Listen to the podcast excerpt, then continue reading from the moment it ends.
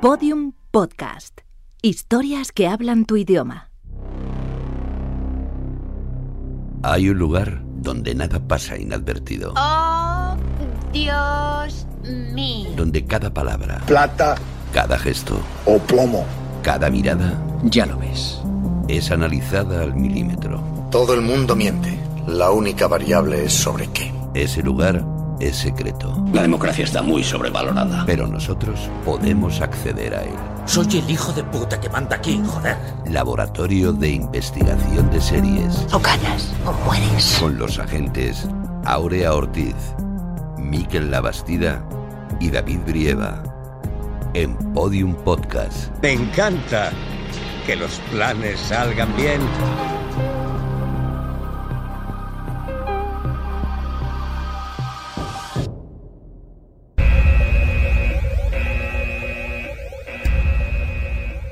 ¿Hola? ¿Hay alguien ahí? ¿Y todo este terciopelo rojo? ¿Hola? Hola, agente Cooper. Agente Brieva. Soy el agente Brieva. Agente Cooper, he visto la cara del hombre que me mató. ¿Pero qué dice? Agente Ortiz, soy el agente Brieva y usted no está muerta. Vamos, que yo sepa. Agente Cooper, he visto la cara del hombre que me mató. ¿Qué? ¿Usted también, agente La Bastida? ¿Pero qué pasa? Fue mi marido. ¿Pero qué dicen? ¿Están locos? ¿Dónde estamos? ¿Y por qué está todo lleno de cortinas? Fue mi marido. Me están asustando. Quiero salir de aquí.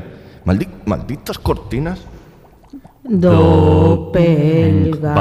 Doppelganger. Agente Brieva, agente Brieva, despierte. ¿Qué? ¿Pero ¿Dónde estoy? Pues ¿dónde va a estar? En el laboratorio, que se ha quedado dormido. Joder, de verdad, que, que, que sinvergüenza, tío. ¿Pero- pero ¿Cómo? ¿Estaba soñando? Pues si te creías que eras Don Draper, que sí, que estabas soñando. No, no. Estaba usted y luego estaba la gente la Bastida y había cortinas rojas por todas partes Para, para, para, que creo que no quiero saber cómo termina esta historia. y todo era muy, muy raro. Os habían matado. Déjese de tonterías, que tenemos un podcast que hacer. De verdad, cortinas rojas con lo pasadas de moda que están.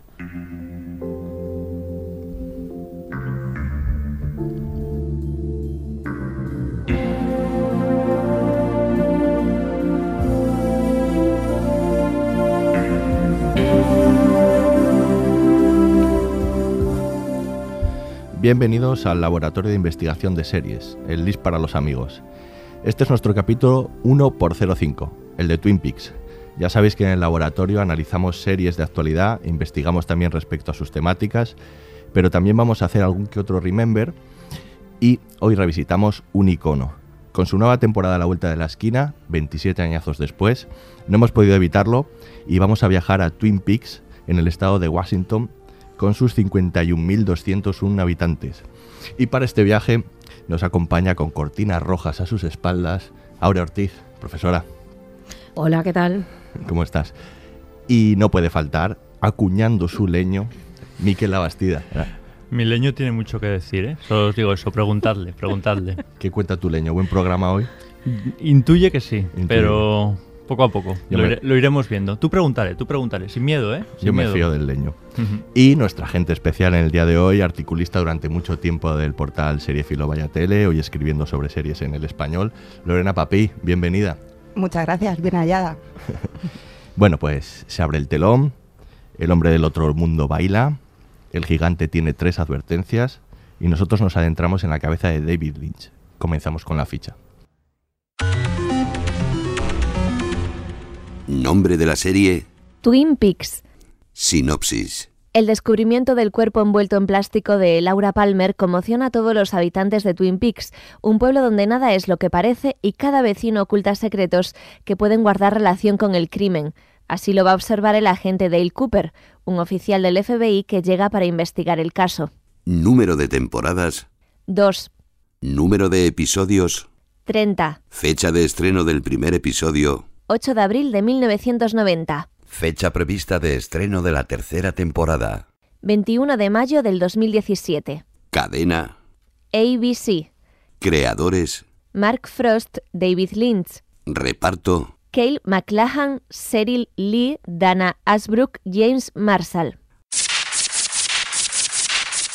Atención. Este podcast contiene spoilers.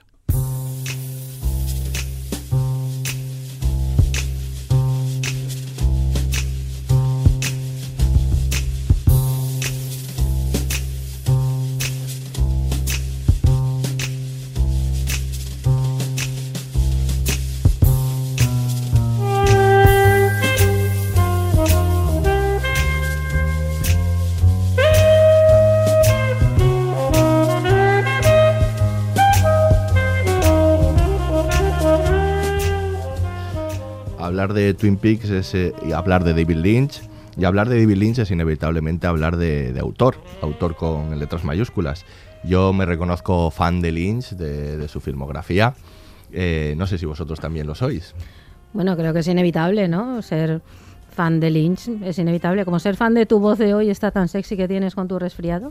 Sí, sí, suena muy bien. Me- rollo- he, recordado a Phoebe, ¿no? Sí, sí, de. Friends ahí cuando decía que se intentaba resfriar para tener la voz más sexy. Es No, voz. y- y seguro que Da- David Brevard ha hecho, Ha hecho lo mismo, sí, imagino ya lo va a ahí hacer. Sin camiseta directamente a las 7 de la mañana Exacto. para tener una voz propia para un programa como Claro, el de hoy, para un podcast. para una como el de serie hoy, sexy sí. y sensual como es Twin Peaks. Muy bien, muy abiertas. te veo. Ventanas Venga. abiertas. Pues a, a por ello, a por ello. Estás ahí para Agente Cooper y tú en el, en el mismo, en el mismo nivel. Bueno, volvamos a David Lynch, ¿no? Que también es sexy y sensual. Pues hombre, es que David Lynch, como no... Cuando quiere. no, en sus películas sí, hay mucho de eso. Y la música, ¿no? Es que estaba, ¿no? Mm. Ahora que oíamos la música, tiene esa condición así muy sensual, ¿no? Que es, que es muy notable, ¿no? Y, uno de los grandes hallazgos de la serie, sin duda. Pues no sé, es que claro, David Lynch es, es- es todo un mundo, ¿no? Si no hasta ya de- hay cosas que decimos que son lynchianas, ya tiene este adjetivo, ¿no? Porque ha creado una especie de mundo extravagante, extraño, onírico, ¿no? Donde ahí lo siniestro y lo perverso aparece, a veces sin diferenciarse de la realidad, ¿no? Y que eso ya lo había hecho antes de Twin Peaks, en, bueno, de manera muy notable en Terciopelo Azul Y cabeza y borradora. en cabeza borradora sobre todo. Lo que pasa que era como muy evidente, ¿no? En las otras lo que hace luego es como hacerlo de manera más sutil, ¿no? Crea esta especie de comunidades, ¿no? Aparentemente idílicas donde vive en teoría lo mejor del espíritu americano, ¿no? Y les da la vuelta, así como un calcetín, ahí, eh, y sin compasión, ¿no? Y de ahí descubres todo el horror y la podedumbre, ¿no? Y, y todas las pulsiones ahí actuando de manera terrible.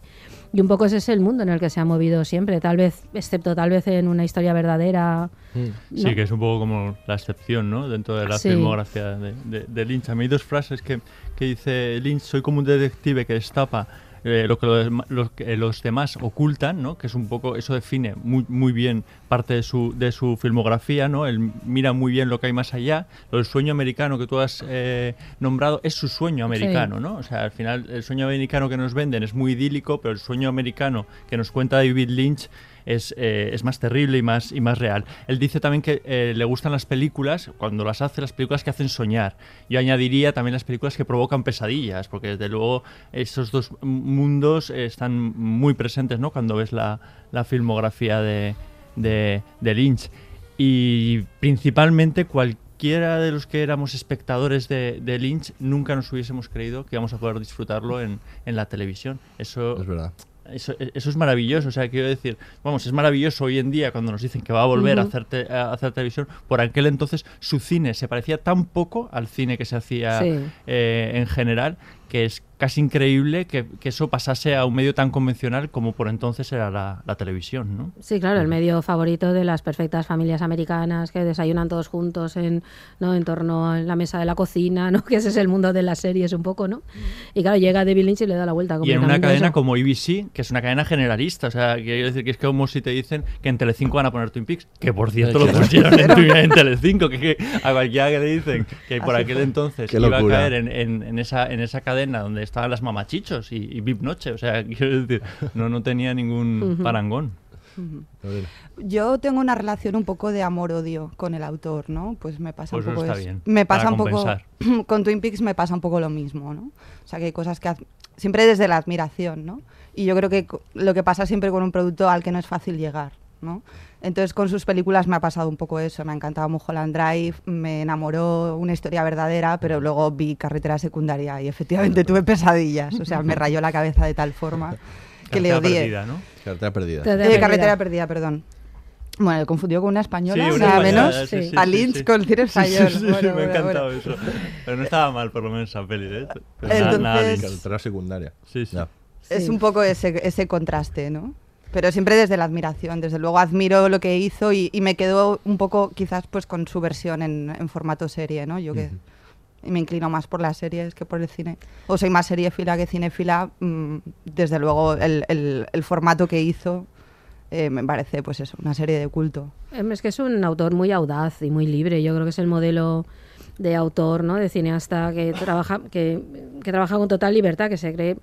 Es decir, que hace cualquier cosa, es decir, lo tiene todo permitido, ¿no? Y eso es maravilloso. Y claro, esa audacia también hace que, que a veces llega a unos límites que pueden no gustar, ¿no? Incluso a los que nos gusta Lynch. Yo reconozco que con Inland Empire tengo Claro. muchos problemas Hombre, con esa no película. ¿no? Por ejemplo, Sí. eh, defenderé siempre que esa película exista, porque me parece maravilloso que alguien pueda hacer esa película, estrenarla y ofrecerla al público, por más que luego yo pueda entrar o no entrar en ello, ¿no? Yo creo que al cine ha aportado mucho, más allá Sí, del propio sí. universo de, de- de- de Lynch, la reinvención que él ha hecho de los géneros en el cine. O sea, quiero decir, hablábamos de, de Corazón Salvaje, que es una road movie, ¿no? Pero es una road movie muy particular. Él aporta otro- eh, otra serie de elementos que, que la hacen muy diferente al resto de road movie o, o Terciopelo Azul en cuanto al cine negro. O sea, Sí. él siempre va un pasito más allá de, de- de- de los géneros. De alguna manera los, los, los reinventa, introduce otros conceptos y luego todo eso lo veremos en, en Twin Peaks, pero ya en el cine lo, lo- lo- lo hacía y eso es bastante fascinante, ¿no?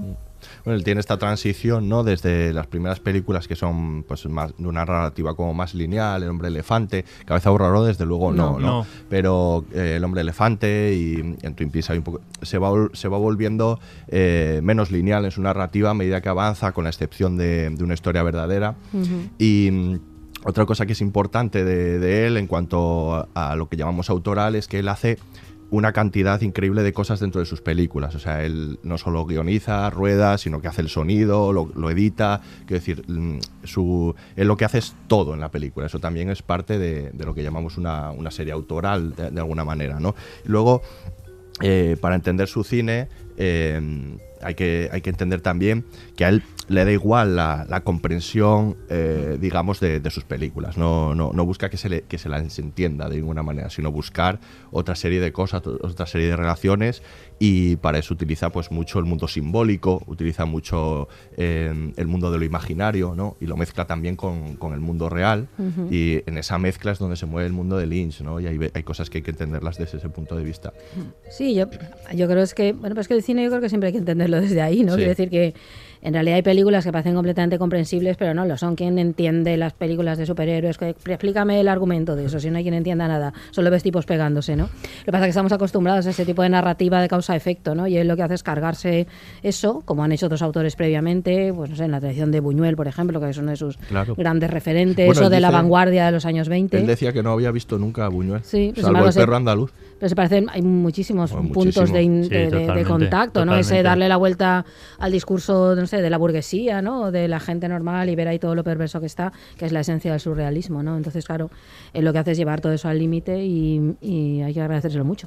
Tampoco creo que él fuese consciente de que estaba haciendo, cuando ya hablamos de serie autoral, una serie de autor. Yo creo que él no sabe hacer otra, eh, otra cosa, ¿no? Al final él Claro. imprime su, su, su, su carácter, su forma de ser, su universo en, en lo que hace. Que en realidad es lo que debería hacer cada creador en una serie. Sí. Lo que pasa es que como eh, muchos productos, hablo de series, hablo de, de- de cine, se hacen de una manera tan clónica, ¿no? Eh, al final se, se hipoteca la parte un poco que- diferencial por hacer lo que se supone que va a tener más éxito, lo que funciona, lo que te pide la cadena, que es todo lo que no hizo David Lynch, ¿no? Eh, para- Es que yo creo que no todo el mundo puede ser David Lynch. ¿no? En ese sentido, es más la prueba es con, con la secuela que se ha movido cielo y tierra para que para no perder al tipo, ¿no? Claro, O sea, que no, no- se- él se permite unas licencias que nadie se permite, estoy Claro. contigo en eso, ¿no? El, pues esos planos, ¿no? Que, no, que de repente no entiendes.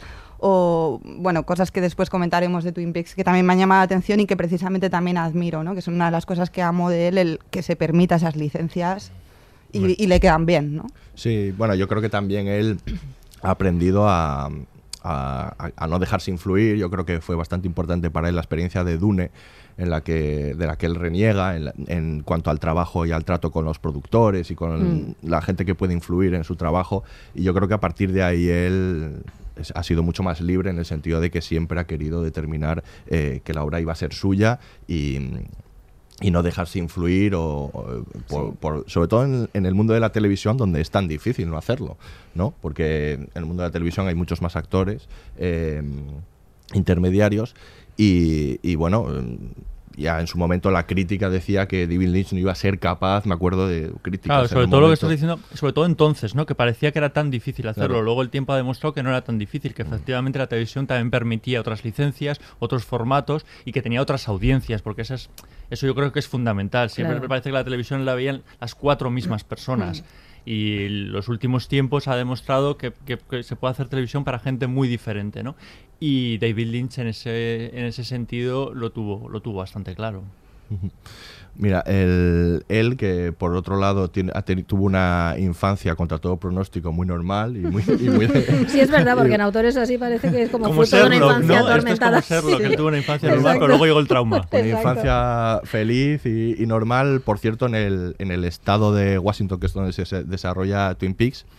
Eh, su padre era, era agrimensor y, tenía trabajaba en, tema de plagas forestales y eso. Os voy a leer el nombre de, la tesis de- del padre de, de David Lynch para que veáis si hay luego influencia en su obra. Se llamaba Los efectos de la densidad arbórea en el agrimensor y el rendimiento del pino ponderosa de repoblación en Inland Empire. Para que veáis la, influ- la influencia. Apasionante. ¿Esa es la tesis del padre? Esa es la tesis de su padre que se dedicaba a los árboles, por, por aquello también de cuando, cuando hablan tanto en, en Twin Peaks del, del- de este tipo de pino que la, Sí, que la apoderaba, sí. ese pino es el de la tesis de, de su padre. Eso no puede ser una familia feliz, os lo digo. Eso no puede ser. Pero es si, hombre, comparten el obsesiones. patriarca de una familia feliz. No, hombre, pero comparten obsesiones, está, ¿no? Que está bien, ¿no? Igual ahí encuentran el punto. ¿De, de qué se hablan esos desayunos? Define ¿De familia árboles? feliz. sí. Y luego, bueno, eh, también hay que tener en cuenta que en esta época, eh, estamos hablando de finales de los 80, la, la serie se estrena en el, en el 90, eh, no existía el concepto de showrunner, que aparece Mm. mucho tiempo, como una década después, Sí. y que el concepto de autoral en una serie de televisión prácticamente no existía. Estaba pues eh, el Alfred Hitch- Hitchcock presenta con Alfred Hitchcock y a lo mejor en Canción Triste de Hill Street Steven Bocho, que era el que era el lo que sería el showrunner, Sí, que era un poco realidad, sí. conocido, pero tampoco demasiado. Entonces, eh, él yo creo que casi sería el primer showrunner o el primer creador televisivo que, que conocemos. Yo- Como showrunner igual, igual no es exactamente, ¿no? Porque el showrunner yo creo que tiene eh, mucho más control del producto del que consiguió tener Lynch. En ¿no? la producción, tiene control en en la la producción, en la distribución y, y- y en todo. Y él sí que tenía eh, control en la idea, en cómo quería desarrollarla, pero tuvo un montón de injerencias que no le dejaron desarrollarla como, como él quería, ¿no? Yo creo que igual sí que abrió el camino de lo que serían showrunners, ¿no? Pe- sí, pero sin saberlo. Yo creo que todo esto, o sea, no, él no era consciente No, claro. de que quería, claro, porque no existía, pero quiero decir, yo creo que es que es la única forma en que sabe trabajar David Lynch. O sea, quiero decir, si le sacas de, de esa forma de trabajar, vamos, hay que verlo en, en sus películas y nunca ha hecho luego otra serie. Todo lo que hace David Lynch es muy David Lynch, no sabe hacer otra eh, otra cosa. Entonces, yo creo que no tenía tanto control como tiene hoy, pues, bueno, alguno de los showrunners más, más famosos, ¿no? Ujú. Y hacía cosas muy diferentes porque hablan mucho de la improvisación en el rodaje de David Lynch, Mm. prácticamente toda la improvisación. Es muy famosa la historia, eh, me meto un poco ya eh, en la serie, es muy famosa la historia de que Bob, el personaje de Bob en la serie, es el técnico de sonido que se coló en uno de los planos y David Lynch, lejos de repetir el plano para que no saliese el técnico de sonido, Claro. los, lo- eh, directamente le enfocó y le convirtió en un personaje de la, de la serie. O sea, esto es una cosa que es impensable Es genial, eso. Se, se acercó a él y le dijo, ¿tú eres actor? Y pensó, "T- tiene que serlo, porque aquí en Los Ángeles la mayoría de personas tienes- son, son actores. Tú tienes ¿no? cara de malo. Sí, sí, pues Ven para y, acá. y fíjate, o sea, que de qué manera tan casual el gran malo, ¿no? De, de- de Twin Peaks se metió en, en la serie. Así fue con Han Solo, si no, si no Sí, también. ¿Sí? me confundo, creo, ¿no? Que era carpintero Ah, en el set sí. o algo así. Sí, puede ser, Harrison puede Ford. ser, es verdad, Sí, sí. es verdad. Pero para que veáis la diferencia, Han Solo era un tipo apuesto que dijeron, este tipo es demasiado guapo. Y el otro cogió al más feo que encontró. Bueno, es que para hacer de Bob, Para hacer la de verdad es que tiene cara de Bob. Ayudaba. Sí. Pero eso da la medida de, la, de su seguridad como autor, ¿no? El hecho de que él improvisa constantemente, eh, consigue incluir elementos de fuera, ¿no? Y que de- acaban siendo absolutamente coherentes en su relato, ¿no? Y eso da, pues en la medida de lo que estábamos hablando, de su de su ejercicio de libertad creativa, ¿no? que es lo que es todo a su cine y Twin Peaks muy especialmente teniendo en cuenta el marco de una televisión, claro, de una cadena de televisión que no parece el lugar más apropiado para ejercer Y una época, los en años libertad, 90. claro, donde todavía ese concepto no existía, claro, porque ahora con todo esta, ¿no? esta edad de oro de las series, todo el mundo ha dicho la libertad tal, y entonces todo el mundo miró para atrás y dijo, ah, no, espera, que antes estuvo ahí David Lynch con Twin Peaks, pero no hubo muchos más. En realidad solo estuvo él que construyó todo ese mundo que ha perdurado hasta hoy, ¿no? No, yo siempre reivindico mucho que tiene alguna vinculación la canción triste de Hill Street. Sí, Claro. Digo sí. la vinculación por Mark Frost, ¿no? Mm. Del que hay, hay que hablar. y- y siempre se habla de, de Twin Peaks como una obra de, de- de David Lynch, pero es que Mark Frost tuvo un papel fundamental. Y canción Él- triste de Hill Street. Él era guionista, ¿no? En Fue canción. guionista de algunos, eh, de algunos eh, eh, episodios, de bastantes episodios de, de, de Hill Street, que es una serie que reinventó de alguna manera lo- lo- los policíacos y en la que hay que cual- cualquier policíaco que se estrenó después hay que Sí. mirar hay que Mm. mirar eh, en el Capitán Furillo, ¿no? Furillo, Era, efectivamente, ¿no? sí, Pues hay, sí. hay- hay que mirarse ahí.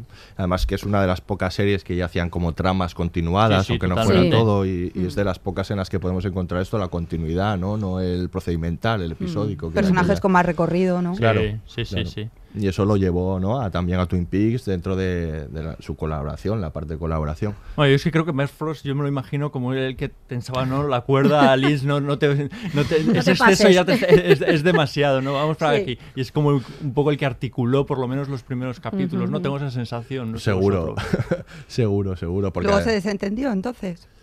Pregunto, en la segunda temporada se desentendió Se porque se le va de madre. Los dos, Los se dos. Yo creo que ambos. Sí, no, él, él estaba un poco más eh, fuera ¿no? del proyecto de David Lynch. Mm. Sí, lo- los dos se desentendieron y los dos tenían otros, eh, otros proyectos en mente, los dos incluso. Ah, y hay que contar que es que la cadena quería eh, que rápidamente se, se, se dijese quién era el asesino ¿no? de, de Laura Palmer y que hiciesen una serie lo más normal posible. Y entonces ambos se Claro. revelaran porque no era lo que querían Claro. hacer. Y entonces pues se desentendieron, tuvieron incluso sus venganzas. Al final toda la segunda temporada está plagada de, de mensajes subliminales que en realidad era una guerra entre el creador y la, y, y- y la cadena, que es algo fantástico también de leer eh, eh, años, años después. ¿no? Y efectivamente pues al final la serie se fue por otro, otro lado y es bastante palpable, por cierto. A veces cuesta mucho de entender estas decisiones que toman los que tienen el dinero, ¿no?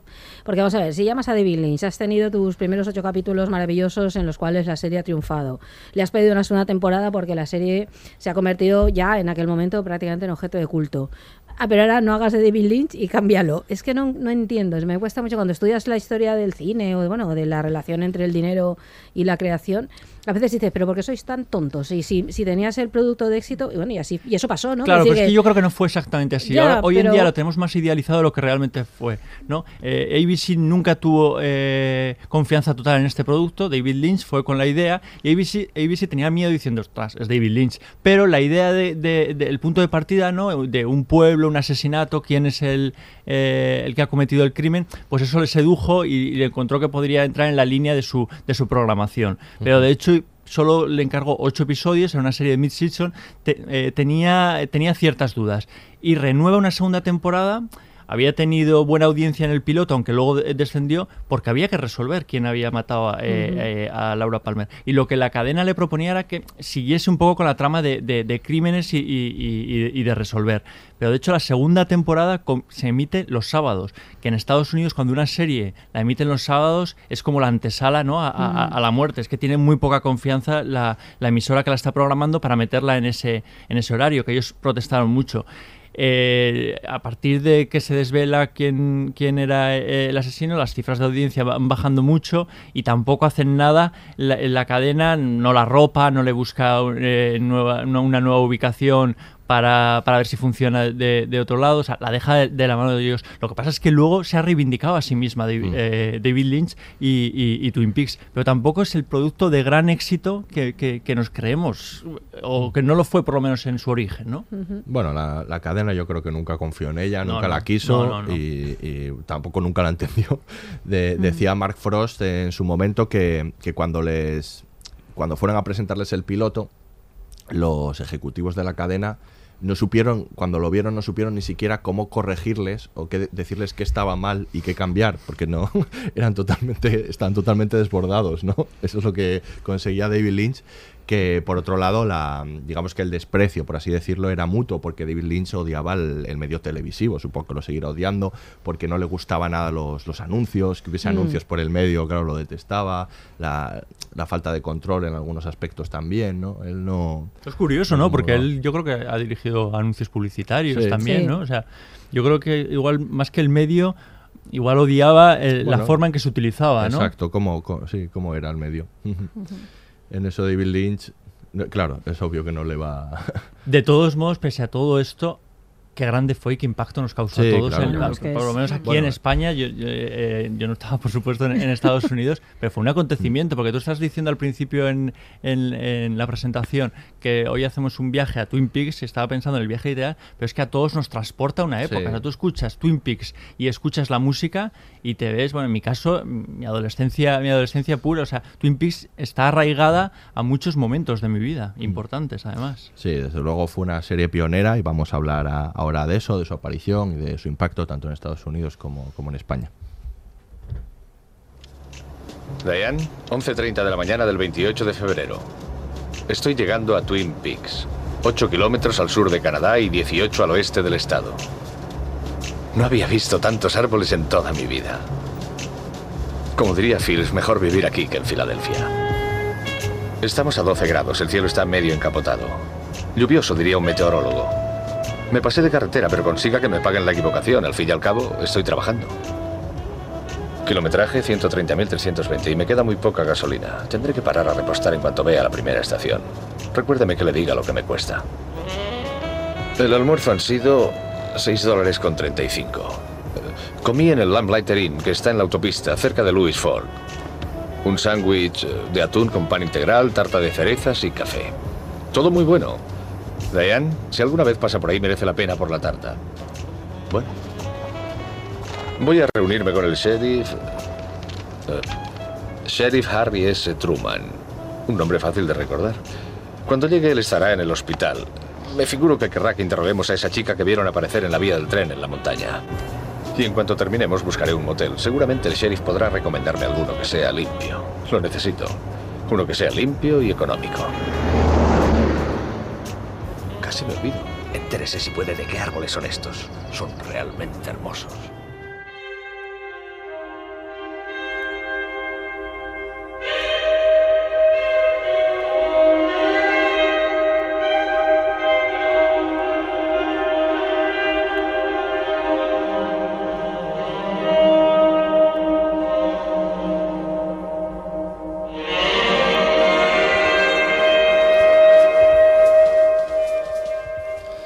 Serie que aparece en 1990, que originalmente se llamaba Northwest Passage, eh, y bueno, que, que hacen Mark Frost y, y David Lynch eh, conjuntamente.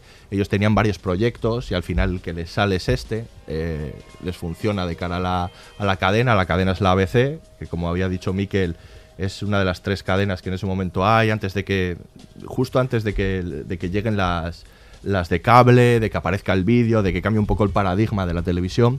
Y, y bueno, ABC era la, la cadena mala, o sea, era, era la tercera en discordia y desde luego se tenía más posibilidades de arriesgarse con algo como esto.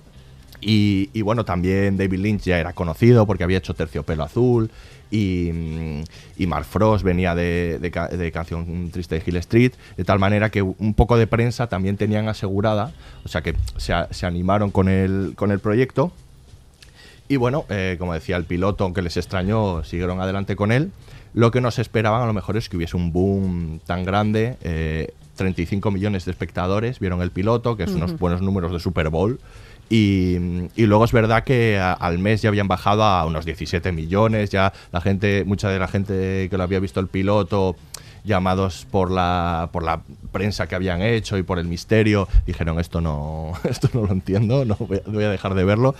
Y eh, bueno, mm, duró la primera temporada ocho episodios contando el piloto, que era cortito para una temporada, pero Mm. bueno, tampoco se quisieron arriesgar más.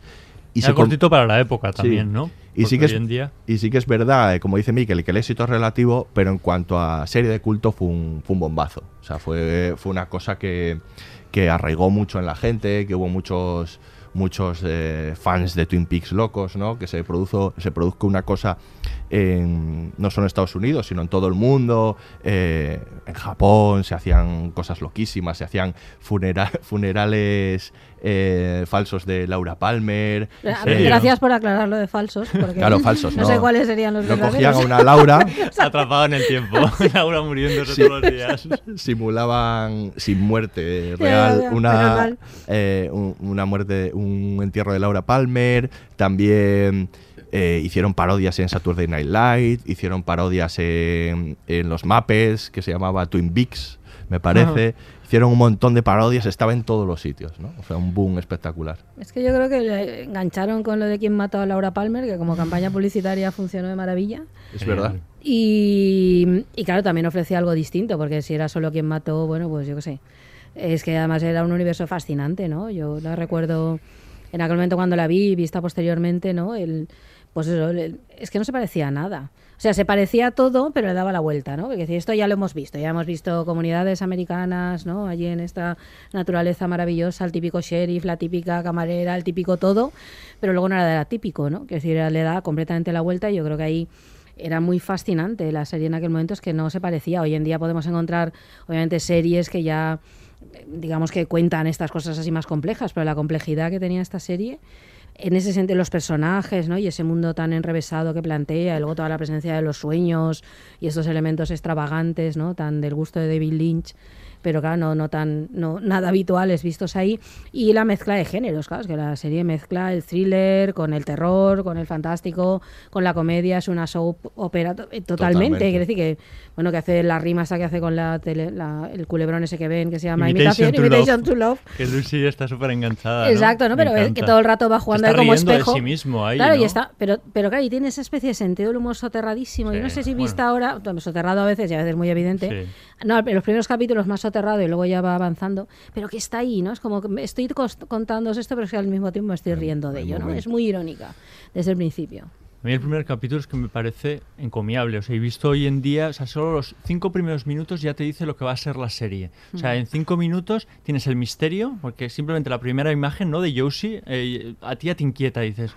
Eh, ya ves que es un personaje que tiene un doble, un doble fondo. La calma total de- Ujú. de- de- del pueblo. Enseguida viene el crimen. Enseguida viene el humor, porque a los cinco minutos está Lucy intentando decirle al sheriff el teléfono en el que tiene que coger la llamada y acto seguido vemos a Andy, un personaje que dentro de, de- de- de ese, de ese universo se pone a, llorar y te hace, Sí. te, te- te El hace risa. ¿no? llorón, sí. Entonces en cinco minutos hemos tenido comedia, hemos tenido eh, misterio. eh, eh, hemo- hemo- hemos, hemos sentido eh, inquietud. A partir de ahí, todas las situaciones en- que, que se, que se van planteando son desconcertantes porque las hemos visto, pero nunca las hemos visto así, que para mí es la, la clave, ¿no? Sí, yo creo que el piloto es uno de los mayores méritos de la serie, ¿no? Porque normalmente las series mm, les cuesta tres, cuatro capítulos desplegar un poco todo su universo y en este piloto sí que es verdad que nos queda muy claro, ¿no? Pues ese universo que va a plasmar y, y el desarrollo incluso del personaje principal, ¿no? Mm. Entonces creo que es uno de los principales méritos, que tiene un piloto súper atractivo, ¿no? Eh, y en, en España, eh, que, que la emitió Telecinco, yo tenía 11 añitos, no, es, es de estas cosas que te ejercían una fascinación, aunque no entendías muy bien. Eh, no sé si vosotros cómo la, cómo la vivisteis en ese momento, no sé si fue tan... Yo era más, más yo- mayor, yo pero creo que la seguía igual de fascinada. Yo creo, que, yo creo que la gente también se quedó enganchada, Sí. ¿no? Bastante. Es que había, es que era eso, jugaba a tantos niveles, está el nivel del que quiere saber quién mata a Laura Palmer, ¿no? Y descubrir el asesino. Pero luego está el nivel, claro, el, el de la fascinación esta, ¿no? Que la fascinación además, pues por definición, no solo gusta, también repele, ¿no? Las cosas Sí. fascinantes son, es eso, ¿no? Es, te descolocan, ¿no? Te, son Sí. incómodas. Y la serie lo era. Entonces, claro, todo ese enganche ahí, que para gente, por ejemplo, que pues ven, no sé, que nos gustaba un tipo de cine distinto, una narrativa distinta, que habíamos alucinado con Terciopelo Azul, eso, que, que esta serie es, yo creo que es como una especie de continuación, ¿no? De voy a alargar Terciopelo Azul, ¿no? A, a una serie, ¿no? Eh, con capítulos Mm. y demás, claro, era entrar en ese universo era muy muy distinto ¿no? de lo que de lo que veías porque podía haber series que plantearan cosas duras o no o todo este tipo de cosas pero este este atraparte no solo en, lo- en, el, en el misterio de la- del argumento, sino el misterio de la propia imagen, porque comentabas las secuencias iniciales, pero los títulos de crédito estos, con esa música increíble que los tenemos todos incrustados ahí en el hipotálamo. Que no se Yo va- estoy escuchando no ahora sé, y todo, la- imagínate. Fíjate qué cosas. Es cole- pues tenemos una alucinación colectiva Ah, sí. en este momento. Ahí. Eh, no, pero que ese, el río, ¿no? Claro, todo es absolutamente simbólico. El, Claro. el pájaro que aparece al principio, ¿no? Que es como símbolo de, oh, lo rural y campestre, qué bonito, ¿no? El río que oculta todo, ¿no? Que es donde aparece el cadáver, ¿no? Todo ese carácter metafórico constante, la, fábrica, la- fábrica. de la industria maderera del Claro, es, es metafórica constantemente la simbología serie. es estupenda. Pero además la captas. Es decir, que es que no es oscura. Que, que tú como espectadora, en aquel momento, no algo mucho más ingenua que el actual, esto lo captas, ¿no? En- estás ahí y claro, es que es, es muy fascinante, es muy fascinante. Hombre, y, y luego hablaremos mm, eh, más detenidamente ¿no? sobre los temas, porque hablamos mucho Sí. de, de- de- de- de- de la forma, pero es que también el contenido, o sea, quiero decir, Ujú. Pese a todo, es una, eh, es una serie, como ya lo es el cine de, de David Lynch, absolutamente crítico con, con lo que es la sociedad y que aporta mucha información y una, y, y- y una visión que no era habitual en, en la época. De ahí eh, eh, que al quien le gustaba el cine de David Lynch no era el típico eh, Claro. cine porque te aportaba otras cosas. Entonces, en, en la televisión pasó, eh, pasó lo mismo. Eh, bueno, en cuanto a la aparición, yo tengo una anécdota que es que Cuenta, cuenta. eh, con la serie la tenía era una, un tema pendiente, ¿no? Porque recuerdo que fue la primera imagen que tuve de Telecinco. O sea, yo eh, en la, la comunidad valenciana tardó más en llegar las privadas, ¿no? Entonces, pues mi hermana vivía en Madrid, fui a verla y descubrí Telecinco. Entonces, la primera imagen que vi fue pues una de estas de escenas del enano, etcétera. Entonces, Madre imaginad, imaginad el impacto con 11 años, decir, ¿qué es esto, no? El concepto que tenías ¿Qué de es? Telecinco. Claro, llegaron o sea, las mamachichas y dijiste igual. Imaginad, claro, que además eso es tu primer concepto de que qué cadena es esta, ¿no? O sea, ¿qué es, qué es esto que estoy viendo No, y sí, qué en cadena es no está, esta? no, no está mal que pensas eso de Telecinco. Claro, porque luego ahí también empezó la relación de amor-odio con Telecinco, ¿no? Ese fue el primer impacto, pero...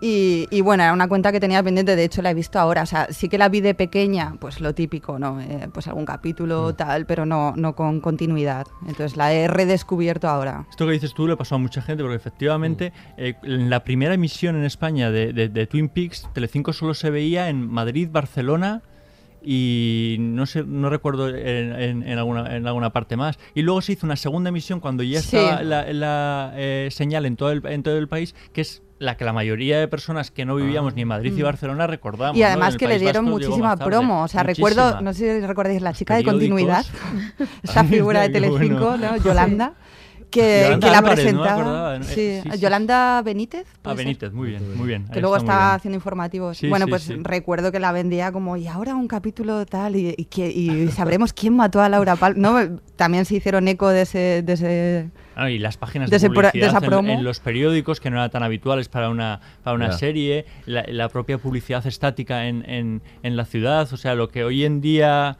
es más común, hoy, hoy, hoy en día se habla mucho ¿no? de la publicidad eh, que hace Netflix, por ejemplo, de sus series, ahí todo el mundo habla de la Puerta del Sol que va poniendo, en realidad con Twin Peaks.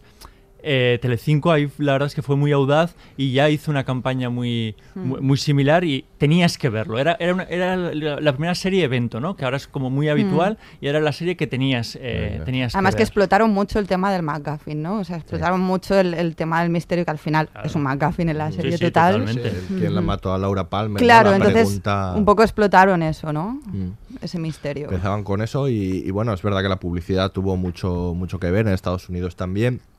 Fue un poco también causante de, de- su, de, su decadencia, porque la, la- prensa estadounidense, eh, eh, a pesar de que elogiaba mucho a Lynch y le gustaba su cine, eh, también decía que bueno que no iba a ser capaz ¿no? de, tener continuidad en una serie a, a largo plazo y em, también hacía mucho énfasis en la resolución del propio misterio, ¿no? Había un artículo bastante conocido en el que eh, se le amenazaba prácticamente a Lynch con a Lynch a Foster con, con darle una resolución a la altura, decían, de los referentes de aquella época de Colombo y, Perry Mason, para que os hagáis una idea. Es que es demostrar que no se ha entendido nada de la serie. Alguien que es capaz de decir, o sea, darle la resolución como Colombo Perry Mason es, pero tú qué serie estás viendo. La misma que yo. O sea, y tú eres crítico de televisión y yo una espectadora jovencísima. ¿De qué estás hablando? Claro, es que supongo que para, para gente que solo ve un determinado tipo de producto audiovisual, ¿no? Que consiste en son eso, una narración lineal, eh, con toda los- todo funciona en esa relación de causa-efecto y te lo dan todo mascado y donde el éxito de la película o de la serie consiste en eso, en que descubramos quién es el asesino, pues claro, supongo que se sentirán frustradísimos. Pero es que eso no es, el rato audiovisual es el camino, si es que lo importante es el camino, si es que al final llega un momento que es un McGuffin, como decía ahora Lorena, ¿no? Es que es, es que lo que te importa es todo lo que tienes ahí, entonces no es esa frustración de muchísima gente también hoy en día, ¿no? Cuando Sí, hay una especie de misterio y si no se resuelve como quieren que se resuelva, toda la serie, por más temporadas que tenga y por mucho que la hayas disfrutado, les parece un fracaso. El dices, principal pero- argumento ¿no? de los, los detractores, Detractores. detractores de perdidos Estás hablando- es estás precisamente... hablando al revés, ¿no? Como La- como el el estoy practicando, estoy Sí, sí. practicando. Es verdad, es que es el mismo bucle, ¿no? Sí. Una y otra vez. Con Lost sucedió lo mismo, ¿no? Eh, eh, siempre como este esta ansia por conocer el, el- el misterio, cómo se resuelve un misterio, ¿no? En lugar de disfrutarlo. Pero es que tiene que ver eso con el tipo de producto audiovisual que consumimos, el, el- lo que nos ofrece Hollywood en general. En lo básico es esto, ¿no? Ese tipo de narraciones lineales donde la satisfacción es mínima para descubrir eso. Entonces, ay, mira, le han resuelto, esto lo ha matado, ah, bien, a la otra cosa. Cuando esto te está ofreciendo algo completamente distinto, una atmósfera, un relato, personajes y, y no sé. Pero ta- eso. también hay que ponerla en su contexto. Yo creo que el mundo no estaba preparado, ¿no? Ahora ya con el bagaje que tenemos... Pero yo, yo creo que de todos modos eh, eh, también no le hizo, le hizo un flaco favor la, la, la publicidad que se le había hecho, porque Claro. claro, es que nos vendieron, en un principio nos vendieron El eso, quien que, mató que a Laura un- Palmer. una serie, un judunit, ¿no? De estos, de. Sí. de quién ha hecho tal. Y luego nos estaban diciendo, no, no, pero es que lo que queremos contar es todo lo del pueblo alrededor. Pues Sí. habernos hecho una publicidad Claro. de vamos a Sí, contar eso un también. pueblo Sí. misterioso. Estaban haciendo esa publicidad Claro, eso fue un poquito eh, eh, eh, engañoso. Y entonces normal que nos desviásemos por, por otros lados. Y es que, claro, cuando tú estás haciendo esa publicidad y, al, y al crea- a los creadores no les interesa y probablemente tampoco lo sepan, o sea, tampoco tengan una respuesta en ese momento, porque improvisaban, ya lo, de- ya lo, ya lo decíamos, pues claro, al final va a haber un choque, sucedió, eh, o la cadena obligó de alguna manera que se resolviese el misterio, Hmm. lo anunciaron a bombo y platillo para el séptimo capítulo de la segunda temporada, lo resolvieron y a partir de la resolución yo creo que, que David Lynch y Mark Frost perdieron también bastante interés, se fueron apartando del proyecto. Y el norte un poquito también lo perdieron. Es que Sí. es otra serie, ¿eh? Sí, a es partir de ahí es otra, serie. Llegaban muchos directores con ideas, se les dejaba experimentar y la verdad es que el camino que tomó la serie no, Sí, no fue el que... Además hay una parte que cuando tú creas un, eh, un relato, ¿no? Eh,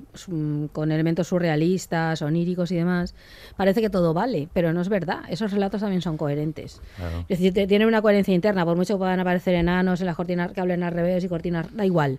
Es decir, hay una coherencia ahí, pero yo creo que hay también una manera de entender eh, que, que, bueno, ya como has metido esto, puedes meter cualquier cosa, ¿no? Y entonces toda esa segunda parte de la serie era un poco esto, pero que va, si ya crea un mundo donde va la mujer del leño y el tal, no sé qué, metamos cualquier cosa. Y no, no vale, porque esos mundos también son coherentes. El surrealismo tiene, tiene, tiene lazos que unen las cosas entre sí, existen las cosas por algún motivo y esta serie lo demuestra muy claramente, toda la parte está, ¿no? La, la que nos gusta a todos más, ¿no? Digamos.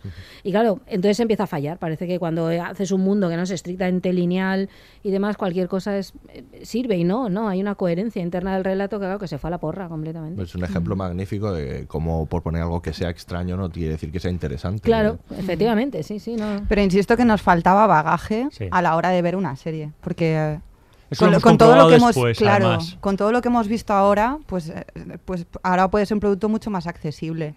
Pero es verdad que nos faltaba lenguaje audiovisual, nos faltaba enfrentarnos a series que rompieran un poco las premisas, ¿no? Es que claro, fue pues como, como las vanguardias al arte, ¿no? O sea, Sí. algo que rompía todo.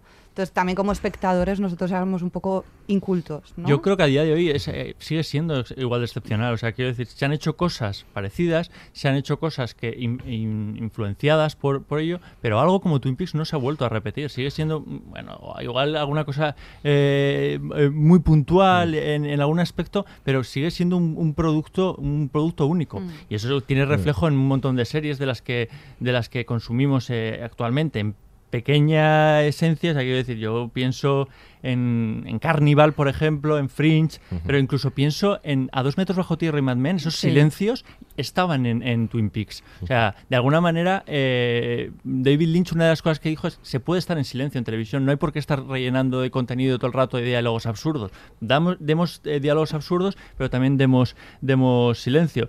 Pero eh, introdujo los mundos oníricos, introdujo un montón de cosas de todas las series que hemos visto después en el siglo XXI. Y el cliché este de la comunidad idílica donde yace el horror, ¿no? Ese- a ver, esto existía previamente, sobre todo en el cine de terror, pero era un terror muy serie B, ¿no? Muy películas muy baratas y demás. Y no se ve tanto de manera tan evidente como esto, ¿no? Pero en el mundo de la televisión sí, series No, como The después hay un Killing. montón de pueblos. Bueno, hay un montón de estos de pueblos con muchachas asesinadas, eso también, ¿no? Es decir, siempre Ujú. hay Sí, una sí. parte ahí que Siempre tiene que ver con eso, ¿no? siempre mujeres, muchachas y demás, y a partir de la investigación se descubre pues todo un mundo de horror en realidad, ¿no? Sí, donde nadie, nada es lo que parece y donde hay unas pulsiones brutales ahí que están provocando la destrucción de ese mundo, ¿no? Yo creo que yo creo que sí.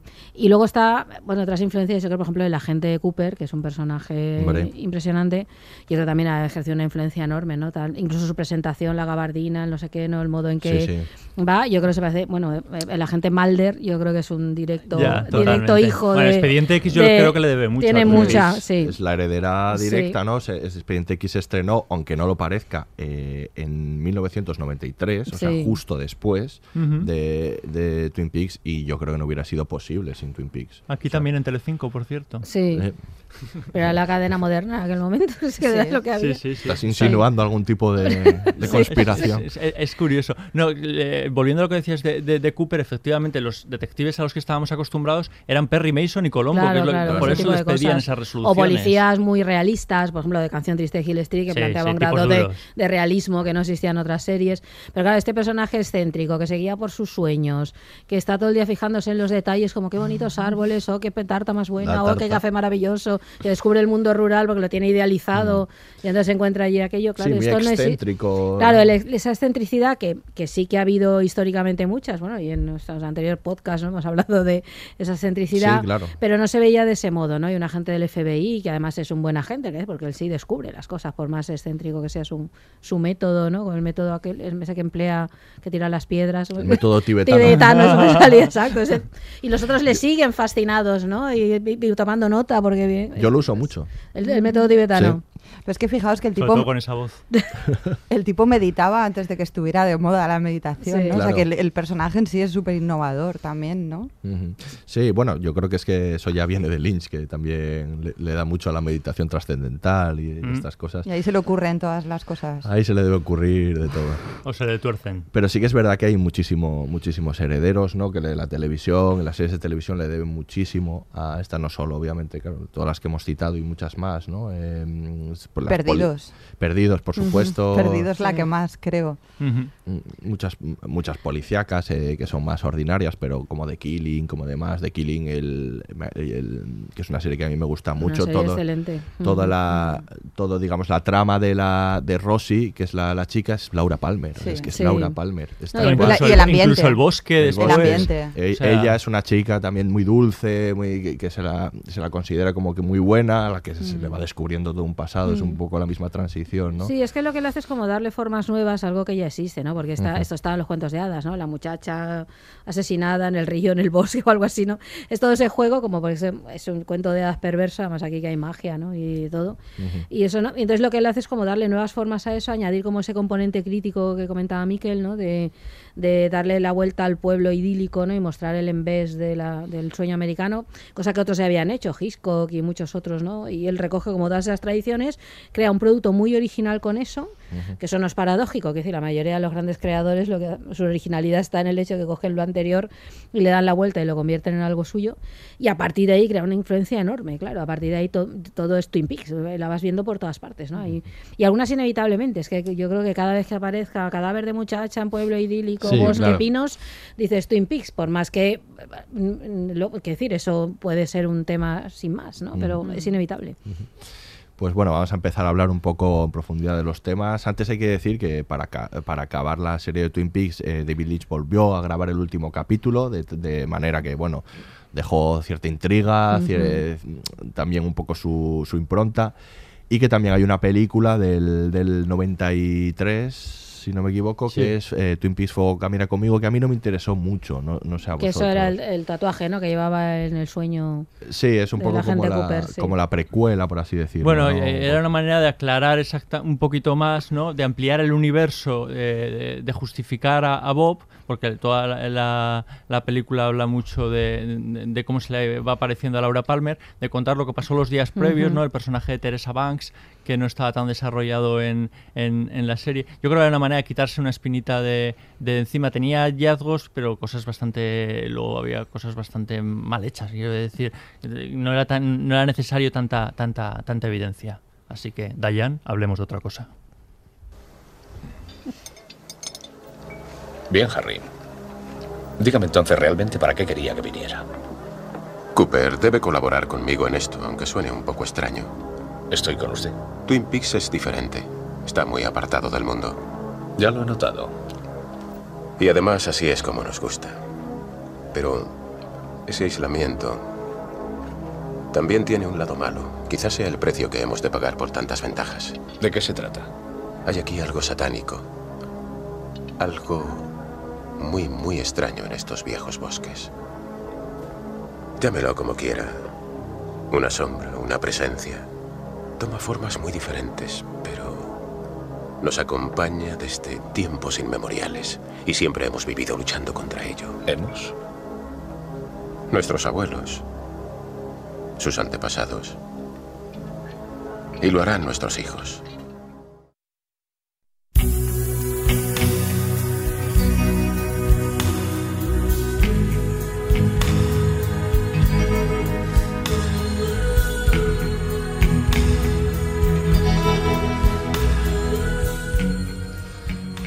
Pues en Twin Peaks, ese pueblo imaginario del, noroeste del estado de Washington, como decía la gente Cooper cuando llegaba cerca de la frontera con Canadá, es que es el lugar donde Lynch pasó, su infancia, vivía por allí. Y ya vemos en el opening, bueno, cómo cuenta este pueblo que mezcla la naturaleza con esa industria maderera que hay allí. Y, y nos eh, presenta pues esa, como esa sociedad idílica en la que él va a escarbar para sacar todo lo sucio, todo lo que hay debajo, que es un poco como ya anticipaba Saurea de lo que hacía en Terciopelo Azul. Claro, es que Terciopelo Azul, que no sé si recordáis, bueno, es la pareja esta como de jóvenes, que es Kyle, no hemos dicho McLachlan, no hemos quedado, ¿no? McLachlan. Eh, vamos a decir, ¿vale? Y Laura Dern, ¿no? Que investigan un misterio. Eh, recordar que la película empieza metiéndose dentro de una oreja, ¿no? Va descendiendo, va descendiendo desde las casas hasta el subsuelo donde están los bichos, entra por la oreja y a partir de ahí, claro, todo lo que puedas contar, pues cl- claro, ¿dónde estás? ¿En qué mundo estás? Eh, ¿No? Es, ¿no? Es esa especie de mundo de pesadilla, ¿no? Sí. Y aquí yo creo que lo hace es alargar esto, ¿no? Eh, a, a partir de esa misma historia, ahora ya el adolescente pues es un agente del FBI excéntrico y extravagante. Y con más tiempo. Y con para- más tiempo para y para contar todo eso, ¿no? Todo como y como no sé, la belleza esconde el horror, ¿no? Y todo ese tipo de cosas que, que se van a que se van a contar y como la porque claro, eh, por ejemplo, eh, Terciopelo Azul era una especie de casi como de historia de adolescentes, ¿no? Eh, porque empieza como tal, ¿no? De los muchachos, vamos a ver en el pueblo qué pasa y claro, se acaba convirtiéndose con aquella historia con Isabella Rossellini y el personaje de Dennis Hopper, ¿no? En una película perversa como pocas y de un sexo enfermizo y pasiones muy, extra- muy extrañas. Y aquí pasa un poco lo mismo, ¿no? Empieza en el formato, digamos, de thriller más o menos convencional y acaba derivando en, en, en Twin Peaks, claro, porque no Claro. le puedes poner como adjetivo, ¿no? Ujú. Es increíble hasta qué punto en este pueblo todo el mundo tiene un secreto o una doble vida, ¿no? Todo el mundo sufre mucho. Sí, Eso es algo que me perturba, ¿no? Del Llora. el, el patiment de los, sufrim- del- de los personajes, a veces gratuito, ¿no? Porque, por ejemplo, ¿por qué meterle el novio este a Audrey para que después se vaya en un avión a Brasil? Sí. O sea, no había sufrido ya bastante la chica. Entonces, eso me pareció súper gratuito, ¿no? Es como, no, nadie puede ser feliz en esta serie, ¿no? Incluso Andy y Lucy, que son un poco los más, eh, bueno, que representan así un poco la inocencia, dentro de tal, o sea, también sufren, porque sí, Andy, por su propia inocencia, no por su bondad y tal, eh, eso le hace sufrir, ¿no? Cada vez que llora, que no soporta lo feo que es el mundo. Entonces eso, a mí me, me perturba mucho que sufran tanto todos. no sé Incluso por la- qué les hace sufrir de esa La manera. propia Lucy le hace a veces sufrir a, a Andy, o sea, Ujú. quiero decir, le pone ahí en unos días afloja. Yo creo que es muy claro lo que tú decías, ¿no? Es la- incluso el propio eh, título Twin Peaks, ¿no? Es- eh, todo es doble en, en, esta, en esta serie, ¿no? Hay una doble moral, hay una doble vida, hay una doble Ujú. f- forma de, de- de actuar. Eh, hay dos Laura Palmers, hay, Ujú. hay dos de todo, ¿no? Cada uno tiene una, una, una cara en según qué, qué circunstancias. Ese yo creo que es eh, el tema, ¿no? Y el otro tema es la fascinación por los secretos, porque por mucho, eh, eh, por mucho que mm, nos asustemos, ¿no? Porque todo el mundo sufre y todo el mundo tenga unas vidas tan eh, escandalosas y, que les ocurren tantas cosas, en realidad siempre el saber lo que ocurre detrás de las puertas, nos, nos- todos tenemos un boyer dentro, ¿no? Y yo creo que es una de las claves, ¿no? El saber que en realidad esa, eh, los de esa tienda no son tan felices como aparentan, esa familia que parece tan feliz, en realidad sus hijos no lo son tanto y como tú, tú creías, ahí David Lynch nos introduce, nos deja meternos en- en las casas para descubrir pues eso, que normalmente la- las, las familias idílicas y las personas idílicas no lo son tanto.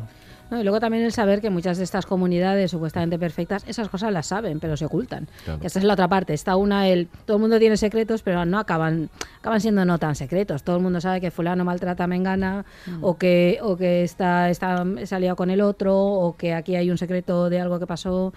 Y sin embargo, mm, se hace como que no, ¿no? Aunque hasta que estalla, claro, hasta que llega un momento en que eso no se puede soportar más y de Mm. alguna manera estalla, ¿no? Que es lo que sucede con el asesinato de Laura Palmer y empiezan a salir ahí a flote Todo. pues todo eso que no está funcionando, ¿no? Que todo el mundo está mintiendo a sí mismos, ¿no? A los demás, pero también a sí mismos, ¿no? Entonces, claro, hace un retrato al mismo tiempo individual, pero colectivo, ¿no? De, de- de cómo se construyen esas comunidades a fuerza de esconder las cosas, ¿no? Y luego es interesante el contraste que hace, que hace para que, esto quede como más, más claro con, con esta estética como años 50 que hace, como Mm. para darle todavía más esa cosa como de inocencia, ¿no?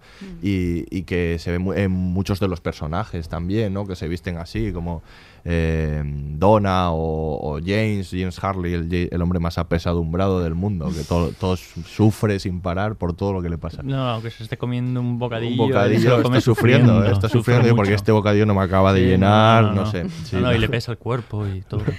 Sí, es la vuelta, ¿no? Como a la publicidad o al cine, ¿no? Pero Ah. sí, el cine lo hacía Hitchcock, que es una de sus influencias confesadas, ¿no? De, de- tanto para esta serie como para algunas cosas de su cine. Lo hace, ¿no? Esa apariencia pulcra perfecta, ¿no? Que tienen sus películas absolutamente como sin arrugas de ningún tipo. Claro, esconden Mm. todo el rato asesinato, engaños, Claro. ¿no? Ese tipo Sí, de historias, sí, ¿no? sí, o el cine o los melodramas de Douglas Sirk, ¿no? que son esa apariencia de años 50 que tú comentas, perfecta, ¿no? Eh, colorines y demás, Sí. pero que pero que esconde nada, eso tapa tapa las carencias, la infelicidad que comentaba Lorena, todo ese tipo de cosas, ¿no? Y entonces, claro, parte de ese universo para darle la vuelta, ¿no? A mí me interesa mucho también el, el bosque, que, que Lynch lo consideraba pues un personaje más y cómo eso ayuda en la atmósfera que se crea, porque esa oscuridad que aparece en el, en el bosque, que es donde suceden las escenas de trapicheo, algunas violentas, donde quedan los chavales, ¿no? Para, para verse, y, y el bosque como es como esa presencia amenazadora, ¿no? Que rodea además la, la ciudad, me parece que es muy interesante. Sí, pero también para- es, es ese lugar donde se pueden ir a hacer cosas que la ciudad no permite Claro, hacer. claro, ¿no? tiene-. Es lo prohibido y por eso es eh, eh, atractivo porque queda en el bosque. ¿no? Los árboles le impiden ver lo que pasa y ahí se pueden desarrollar otras dobles, otras dobles caras. ¿no? Y es un sitio que, fíjate que es un eh, sitio que debería generar paz y sin embargo eh, exhala mucha violencia, ¿no? Porque hay, bueno, este es otro tema. ¿no? En Twin Peaks hay una fascinación Mm. por, la, por la violencia muy, muy latente. ¿no? Luego también está la, la presencia de, de los sueños, ¿no? Del mundo este que llamamos onírico, que no sé si a él le gustaría mucho llamarlo onírico, o de otro mundo. Depende de qué consideres que es la realidad. O de otro- claro, de otro Es mundo, de otra de realidad, ¿no? Que ya, que ya está en su filmografía, pero como que despega en, yo creo, en Twin Peaks, ¿no? Con todas esas escenas de los sueños, ¿no? Y del mundo de, de este mundo diferente.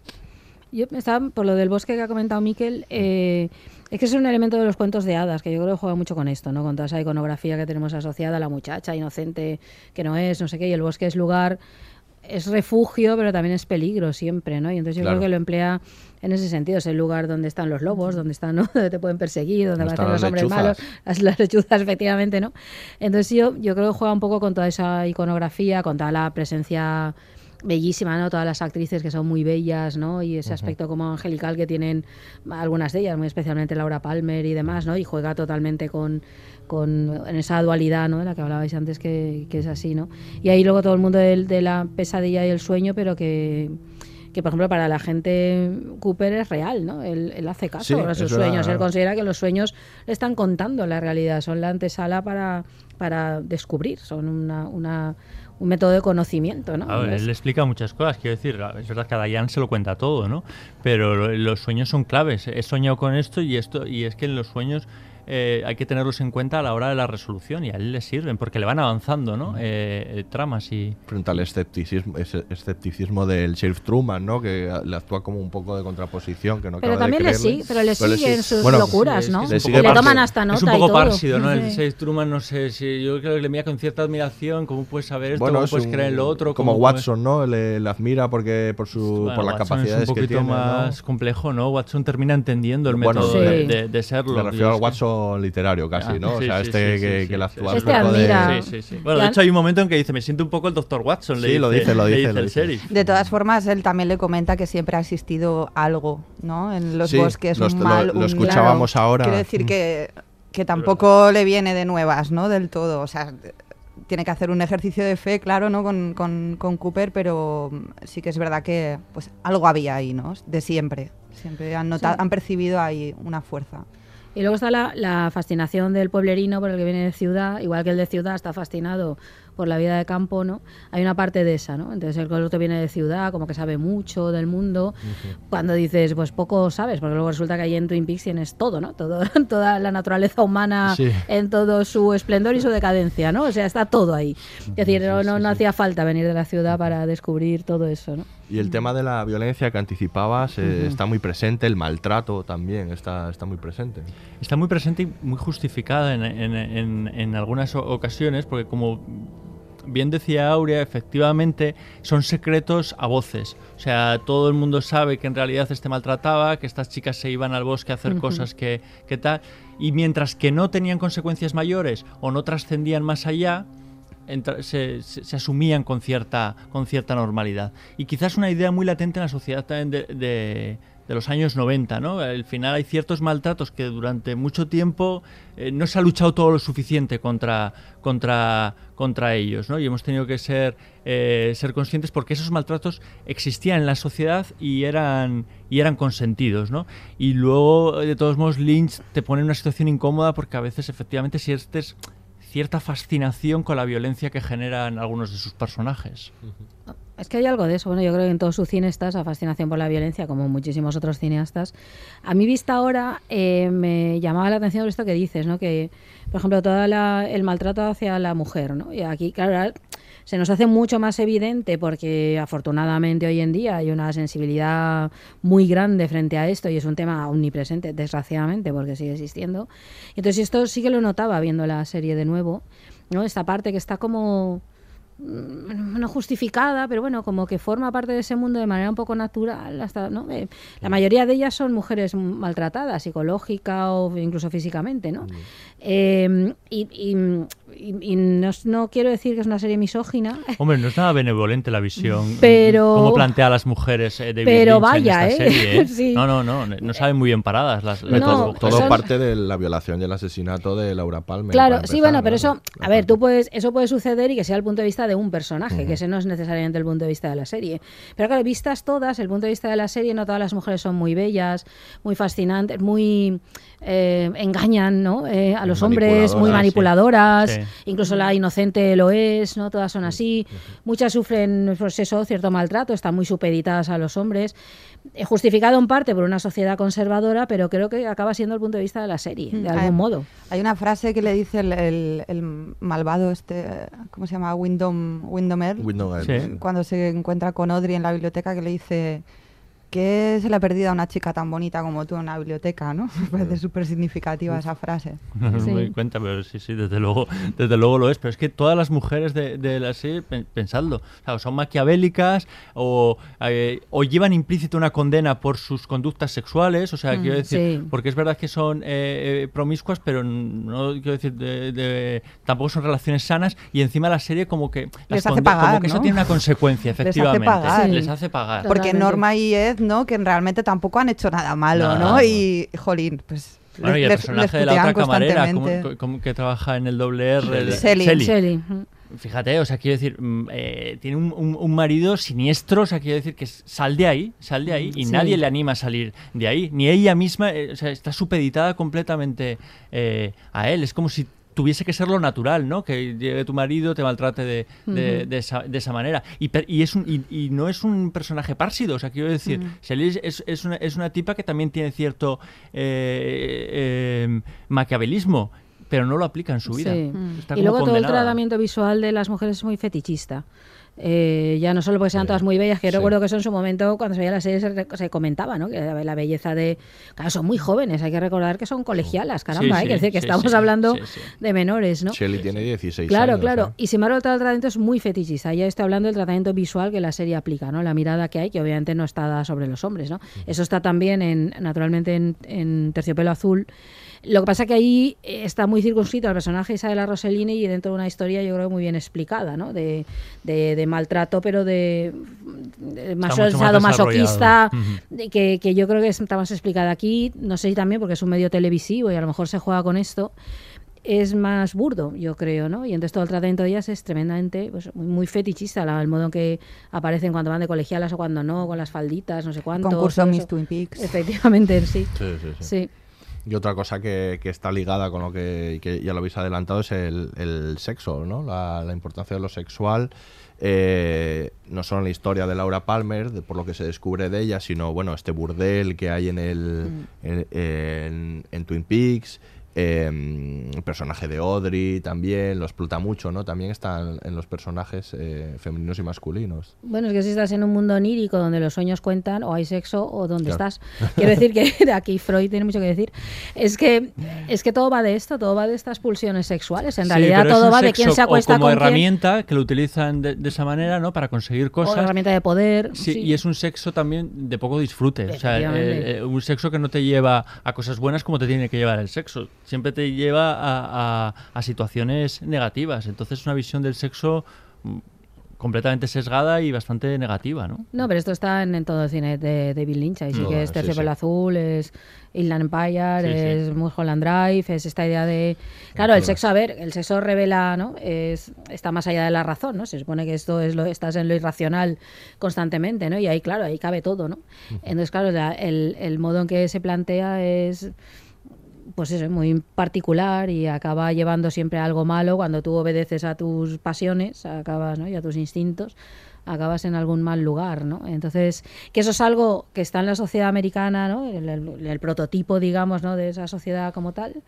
Pero es verdad que llama la atención aquí porque ya, sí, acaba siendo un poco el punto de vista de la serie, como Sí. acaba asumiendo eso, ¿eh? Por más que nos haya mostrado un mundo extrañísimo con enanos y con lo que sea, ¿no? Pero hay t- este tipo de cosas, ¿no?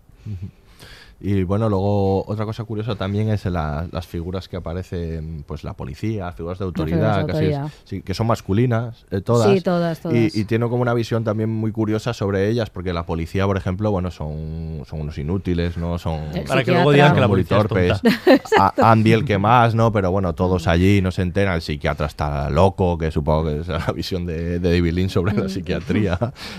No, bueno, a ver, yo es que creo que ya, a- al margen de que la- el tratamiento de las mujeres es ese, pero es que los hombres son todos como tontos. ¿no? Son yo creo tontos, que lo habías comentado antes hablando de la serie, ¿no? Son tontos. No, no hay. El propio agente Cooper, con toda su inteligencia, eh, es un tipo que pasa por allí imperturbable, ¿no? Yo que sé, como que más allá de del bien y del mal y así, y un poco este planteamiento, ¿no? De, de, de, de- de- no sé. Hombre, sí, sí, no, la gente Cooper tiene ahí un punto que en algún momento pa- parece que le falta un hervor. Que le falta un hervor, efectivamente, ¿no? Es verdad, o sea, porque Tal cual. es muy Demasiado lúcido. bueno. Sí, es muy lúcido en algunas ocasiones, pero otras veces es, es- es un poquito atontado, ¿no? No, no Sí. ve las cosas que le pasa. O sea, ve muy, eh, ve muy bien a larga distancia, pero a corta distancia. Efectivamente. le- le- se le mantiene con su sonrisa perenne y dices, pero a ver, que esto es una barbaridad lo que, a lo que estás sonriendo, a Claro, ver si te enteras, ¿no? claro. Entonces, claro, y luego otras figuras de autoridad, esos que están tratadas, pues el no. juez que llega, to- todos estos. De hecho, para meter una mujer travisten a, a David Duchovny, ¿no? Para Es meter una mujer en Es el verdad. FBI, Sí, le ponen verdad, una minifalda a David, que me parece brutal. Bueno, yo cuando vi eso aluciné, Sí, sí. claro. Que es un gran personaje, Denis. Sí, sí, no, no, y ahí, fíjate, con, con los retrógrados que son algunas tramas, ahí realmente está, está, mu- está muy bien metido el, el personaje de, de David Duchovny, la verdad. Y para haber hecho tan poco se le recuerda, o sea, eh, para Sí. participar tampoco en la serie es como una figura muy icónica Sí, que de hecho claro. va, va a Va a volver, volver. ¿no? En, en esta nueva temporada que se va a Mm. rodar. O está Como rodando. mujer, como Denis o como... No sabemos, Sabemos. esto no Ya sabemos veremos nada, yo cómo vuelve. En qué ha evolucionado cada uno. Pues personajes son. Hay personajes muy interesantes y de personajes vamos a seguir hablando ahora. He estado en Twin Peaks poco tiempo. Y en ese tiempo solo he visto decencia, honor y dignidad. Un crimen aquí no es un acontecimiento más, no es solo un suceso para comentar al final del día. Aquí la muerte afecta a todos y cada uno de sus hombres, mujeres y niños, porque aquí la vida tiene sentido, cada vida. Es una forma de vida que yo creía que ya había desaparecido, pero no, aún existe en Twin Peaks. Eso suena como si hubieras estado comiendo setas del lugar.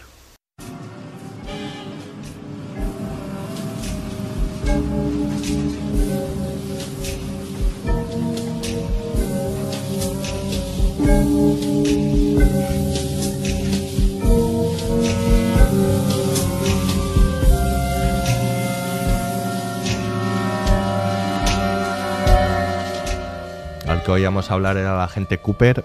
Y bueno, ya hemos hablado un poco de él, pero es un personaje fundamental en la serie, ese carácter entusiasta hasta el extremo que tiene, ¿no? Es bueno, ese que se sorprende permanentemente de las maravillas de Twin Peaks, de la tarta de arándanos, de los árboles, de, todo lo que le rodea, le fascina. Y que, por lo tanto, es un personaje mm, muy interesante para viajar al submundo, ¿no? Con el que a lo mejor te, te, te permite, pues eso, como eh, viajar de él de la mano es como más fácil que con otro personaje, pienso yo. Y, y que bueno, que es un personaje, pues como hemos hablado, muy excéntrico y muy complejo también, ¿no? Muy clave en la serie.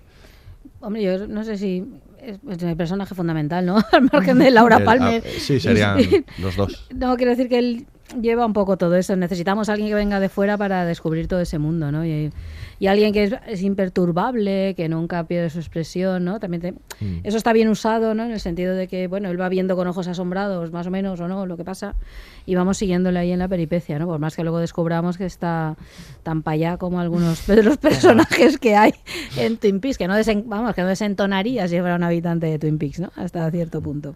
Yo creo que siempre es muy interesante cuando vamos de viaje tener un buen cicerone, ¿no? Mm. Y yo creo que el agente Cooper es nuestro cicerone en- Claro. en, Twin Peaks y, mola mucho cuando, esto es como cuando tienes un, guía que te lleva a los sitios típicos, te cuenta la historia típica y dices, no me gusta, al que te da una visión más periférica. Pues el agente Cooper como cicerone es estupendo porque te cuenta cosas que tú no has reparado eh, en ver, te lleva a, a vericuetos y a rincones donde, donde no has estado y te hace eh, ser muy cómplice de, de todo lo que él, eh, él va viendo y cómo va viendo a los, a los personajes. Entonces, en ese sentido, el espectador yo creo que se siente muy unido y es un buen aliado para ver, eh, para ver la serie ¿no? y para introducirse en este mundo. Yo creo que un poco eso, ¿no? Ayuda a mantener la cordura, ¿no? Cuando si avanzas de la mano con La él, cordura con que... muchísimas con comillas, ¿no? Cordura, claro, dentro de todo y dentro de lo complejo y excéntrico que es- luego des- descubrimos que es, pues eso, eh, equilibra un poco, ¿no? Es como que ap- aporta cierta cordura.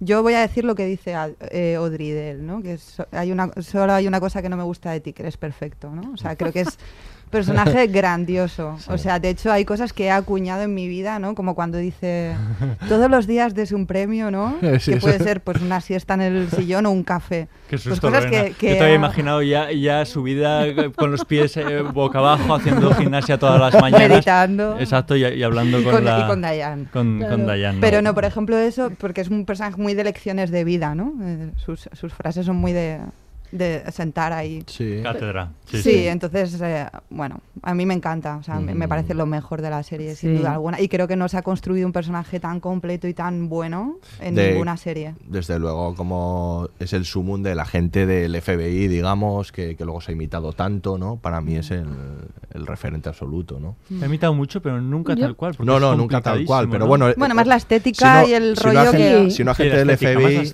el investigador excéntrico, ¿no? Por así decirlo. Sí. O el personaje excéntrico, que también, es, que también es un genio. sí. que tiene sus métodos que nadie entiende, Exacto, ¿no? el house Sí. o el... Bueno, tantos otros, ¿no? Sí. Claro. No sé. Nada más es una mezcla como de, de eso, de inteligencia e ingenuidad muy, muy interesante, porque bueno, eso que decías de Cicerone me- eh, me hace gracia porque él habla de los tópicos, de la tarta de cereza, de los, de los abetos, de los pájaros, ¿no? Va contándote como los tópicos tal y asombrándose todo el rato, de oh, qué buena, oh, qué, Qué bueno. bonito, Claro, es que oh, es qué esa bien suena". mirada. Sí, La- pero te, pero te cuenta los de tópicos turista. y te hace, pero, pero te hace disfrutarlos. Pero Claro, los cuenta de claro. una manera entusiasta, que es verdad que tú, que los, los- eh, eh, bueno, si tú no has estado nunca en Twin Peaks, mola saber la, la tarta de cerezas. Pero aunque has estado, es que dices, me dan ganas de volver a probar la Sí. tarta de cereza de lo que lo está disfrutando este señor. Una mala taza de café, que todo el mundo sabe lo malo que es el café en. Estados Unidos, Y le él parece la disfrutas que dices, Es que "Madre tiene la mía". mirada como de un niño, ¿no? Esa mirada Sí. de, que todo te, todo te maravilla y todo te sorprende y, y combina ambas cosas, ¿no? La excentricidad y, y esos métodos tan extraños y tal, con, con luego, pues eso, que parece un crío pequeño, ¿no? Sí, porque además lo reduce mucho a lo sensorial. Ahí todo el rato es que bueno está el café, que, que, que bien huele, que no, cómo se oye, ¿no? Está todo el rato remitiendo No, a pero- esa idea de lo sensorial, de, los, de, lo, de las sensaciones que él tiene estando en Twin Peaks cuando habla de todos estos tópicos. ¿no? Me parece que ha dado la clave Lorena, esa, precisamente por eso, ¿no? Esa mirada de como de niños lo que Sí. tiene, le permite pues tener la mente abierta a todo este esto de lo sensorial que, que es este mundo que se abre entre él, él ve, él ve otros mundos, ¿no? Eso me parece fundamental, es un personaje fantástico. Y el otro personaje de la serie, por supuesto, es que es muy interesante, es Laura Palmer, que es un personaje que está muerto, ¿no? Y así es, es fascinante. Eh, no sé qué pensáis, a mí me parece que se pierde un poco, o yo pierdo un poco la fascinación por Laura Palmer, eh, a pesar de que, de que no es ella, a partir de que la, actriz Lee aparece como la aparece como la ¿qué ha- qué ha Terremoto, pasado? ¿Qué ha pasado? Un abejorro, un ¿Qué ha pasado? abejorro. Ha venido- Ha sido un abejorro. Bob está por aquí. El espíritu de Laura. Palmer. Bob está por aquí. ha venido Bob para decir que, que el personaje de, de Que Maddie estás hablando de- mal de, Laura Palmer y tú Claro, verás, vuelto- se ha vuelto loco. se te está loco. metiendo dentro. el personaje de Maddie, que es la prima, que es el truco que utiliza David Lynch porque le da la gana para, para seguir sacando a Sherry Lee, cuando a mí me parece que ejerció una fascinación tremenda solo con la imagen que existe de ella, que es esta imagen perpetua de ella como vestida de reina de, de- Que es- del que baile, es la real. reina de Sí, tal. es Es, muy... es que es- su que es imagen una foto- sí. que es de una foto la, real. de la- del De la baile de graduación, vaya, de ella. Sí. que es como angelical y que luego eh, todavía sube un poco más cuando vemos un fragmento de vídeo en el que vemos nada, un movimiento, unos movimientos de ella en los que, en lo que vemos como es encantadora y creo que solo con eso ya ejerce una fascinación que yo pierdo un poco solo por verla y saber que, que es ella, no sé. Bueno, pero esto es Hitchcock, ¿eh? aquí Ya. yo creo que es vértigo. sí, es Lo que verdad. Nova, hace es, claro, es que- esto lo que hace es retomar, más morena, que la Sí, cambia completamente, ¿no? Ahí, sí, sí.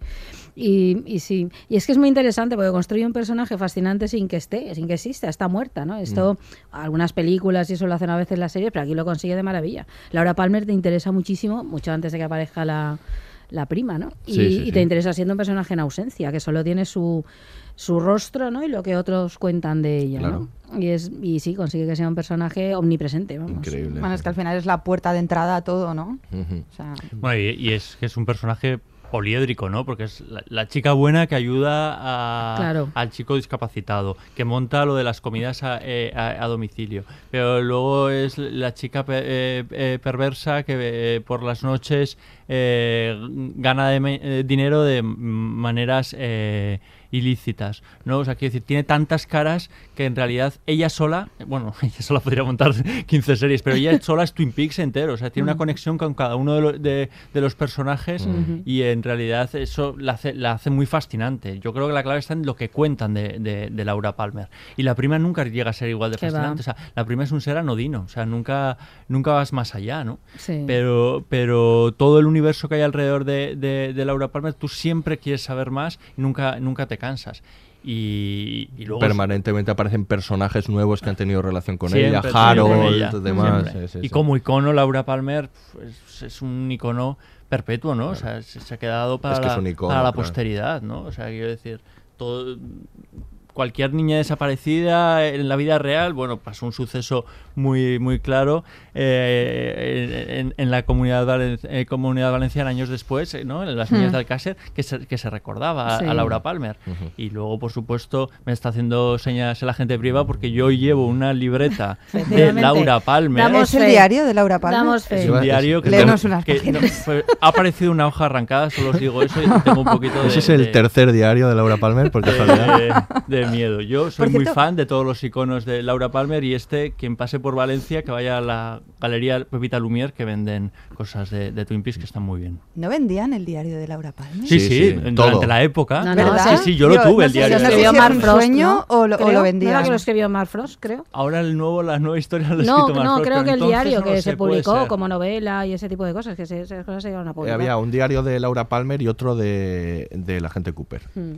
El que diario de se Laura vendía. Palmer seguro, yo lo recuerdo porque en mi casa estaba... Es que había todo de Laura Palmer. O sea, Todo, decir todo, era claro, que, es un eh, icono pop. Un icono pop, bueno, musicalmente No, lo había ni te escrito digo. o sea, Jennifer Lynch, perdón, estoy mirándolo, no es que me haya venido la sabiduría. La hija de David Lynch, el, el diario secreto de Laura Palmer, en 1990 lo escribió Sí, eso sí, se- se- se Jennifer vendió. Lynch. Sí, Ah, lo escribió su hija. Sí.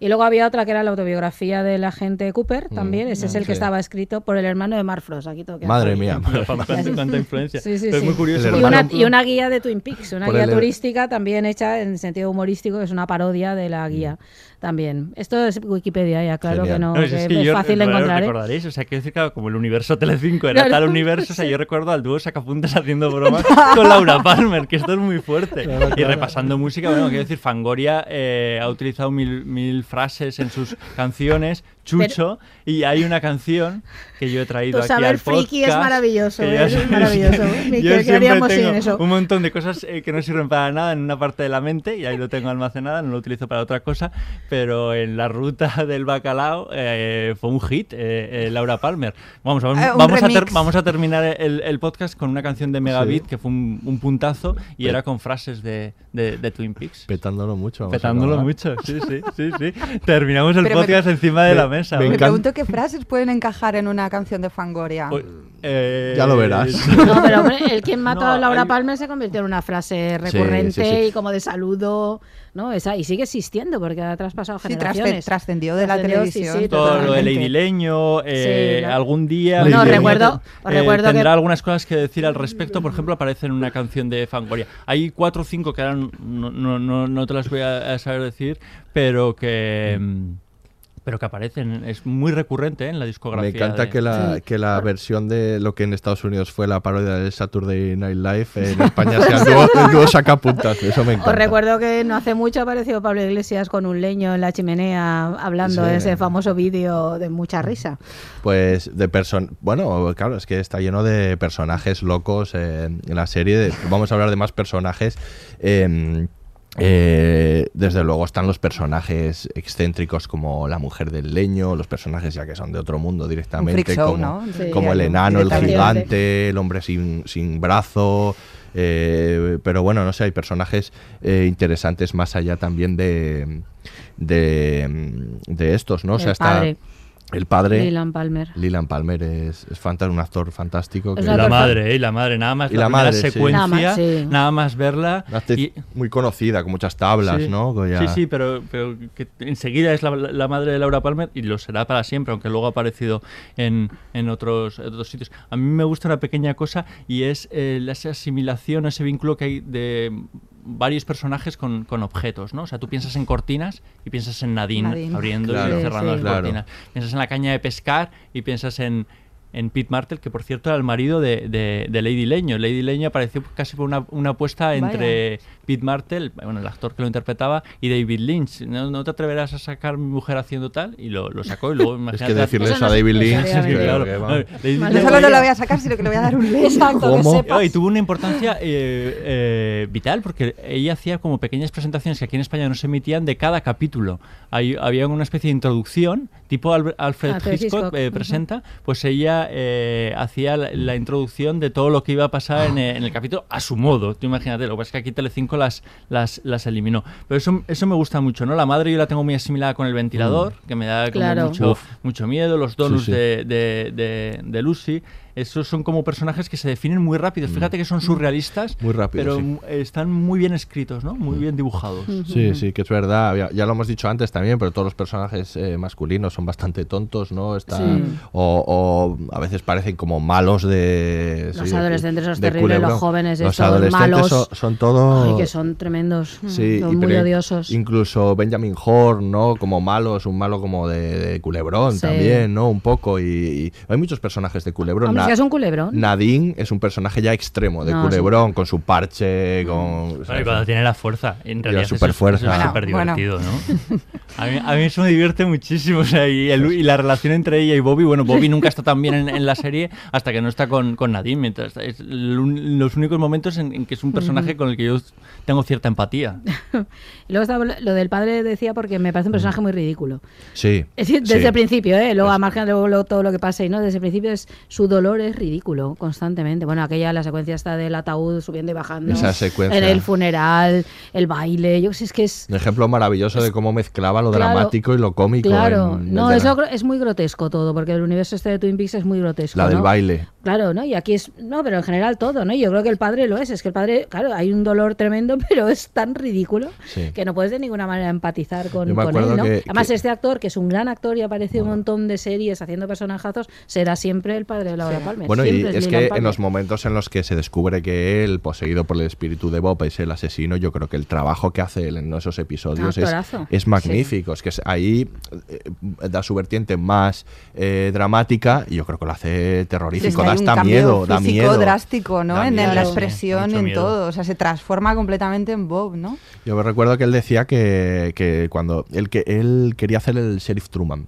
Eh, Ray? Ray Wise, el, el padre. Y Pero cuando yo le creo que dieron utilizan ese- bien, es que es inquietante. No, ese claro, es que actor, tenía que ser- no tenía ser que el- ser el padre. sheriff, que es plano. Y cuando le dieron el guion decía, bueno, primera escena llora, segunda escena llora, Mm. tercera escena llora. Y dice, llora, y decía, yo lloraba en todas las escenas. Y dice, bueno, habría que, había que hacer algo con ello, ¿no? Entonces, pues eso también está el punto este de, de- de la comicidad, ¿no? En lo dramático. Pero Mm. sí, personajes ahí son fantásticos todos, como los dibuja con cuatro pinceladas, ¿no? Y Y son sobre muy todo lo que carismáticos. representan, ¿no? Que siempre, siempre los es. asociamos a algo, ¿no? Pues Andy la inocencia, Audrey quizá la picardía, pese a que Sí. es virgen, pero la venden, un- la explotan un poco con, e- con esa Ese personaje de imagen, todos ¿no? modos sea muy complicado, ¿eh? porque hacer otra Lolita, cuando ya hay una Lolita así, eh, me- o sea, fíjate, está muy bien también reinventado. Sí, porque es una tía muy vanguardista, ¿no? Quiero decir, eh, se deja el co- el- la escuela, ¿no? Mm. Trabaja, o sea Sí. que es un poco ahí un, un adalid de modernidad, Sí, ¿no? sí, Dentro sí, de... sí, de la poca que, que hay entre las claro, mujeres de esa, de claro, esa- de esa por serie. eso, y, y Harry y Cooper son un poco la representación de la amistad, ¿no? De la amistad más pura Sí, y es más verdad, es perfecta. verdad, es bonita esa amistad. Me gusta cómo asocia a cada personaje pues, a, pues este tipo de emociones, ¿no?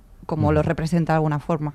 Y respecto a lo que tú decías, que el padre de Laura Palmer siempre será Laura Palmer, todos los todos los Sí. actores, yo creo que siempre serán los Sí, no han personajes. que- logrado porque, en de hecho, realidad librarse. eh, incluso la gente Cooper después no ha conseguido un, un papel, mira que ha tenido otras incursiones en series con tanta con tanto peso, vamos, no, es que bueno, también es que encontrar un personaje como el de Cooper pues es muy complicado. Bueno, no sé si habéis visto Mujeres Desesperadas. Sí. No está mal el personaje no, que no tiene. está mal y él aparte No, tiene ahí su evolución. y él y- se sabe reír mucho de sí mismo, Sí. tanto en Mujeres Esperadas como en Sexo en Nueva York, donde hacía del marido impotente de Sí, Charlotte. efectivamente. Y donde jugaba con todos los tópicos y la imagen que está asociada a él, ¿no? Que es como el hombre perfecto que tú decías. Y efectivamente, Charlotte, ¿por qué se casa con él? Porque es el hombre perfecto. Pero el hombre Claro. perfecto, precisamente, eh, tiene, Tiene una tara. imperfección que no, Que no podemos viene dejar bien. que, no viene- que creo que no viene bien.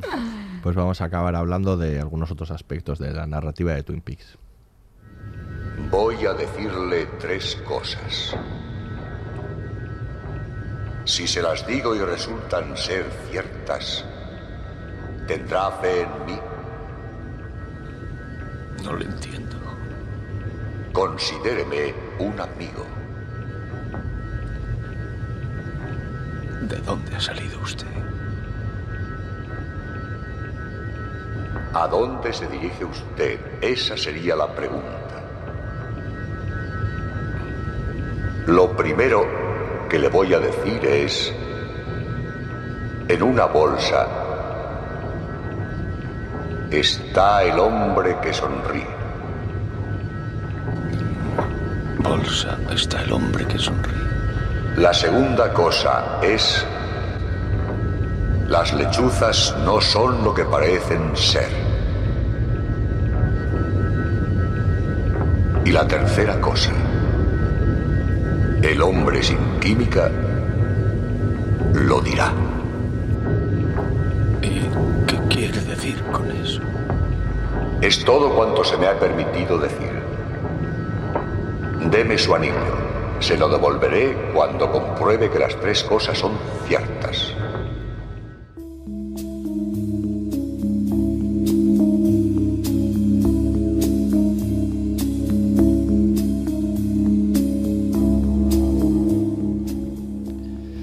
Pues otros aspectos de, de la serie de, de Twin Peaks, de los que no hemos comentado, los estamos escuchando de fondo, la música de, Angelo, de Angelo Badalamenti, con el que ya había trabajado en Terciopelo Azul, pero que también es un poco los inicios de esta, de esta colaboración entre Lynch y, y Badalamenti, que va unida ya, lo, lo piens- los piensas juntos, ¿no? Eh, es curioso que cuenta Badalamenti cómo hacían un poco la música y, y básicamente David Lynch eh, se sentaba con él y, y- y le pedía cosas, le pedía, pues, "Ay, veo un bosque y él improvisaba y sobre la improvisación salió clavada la, la música mítica de, de, mm, Twin Peaks. Y, es, y ella, estamos escuchando a, la, a Mm. Julie Cruz, que es, es esta voz angelical, ¿no? Sí. Que da tan mal rollo, eh, eh, pese a, Muy pese a mal lo rollo. bonita que es, es su voz y, y cómo es la, la- la melodía, pero estas dos canciones en las que eh, ella canta son, son claves, ¿no? Para, para entender un poco ese mundo idílico que dibuja Twin Peaks, que luego no, no lo es tanto, que tiene tanto mal rollo.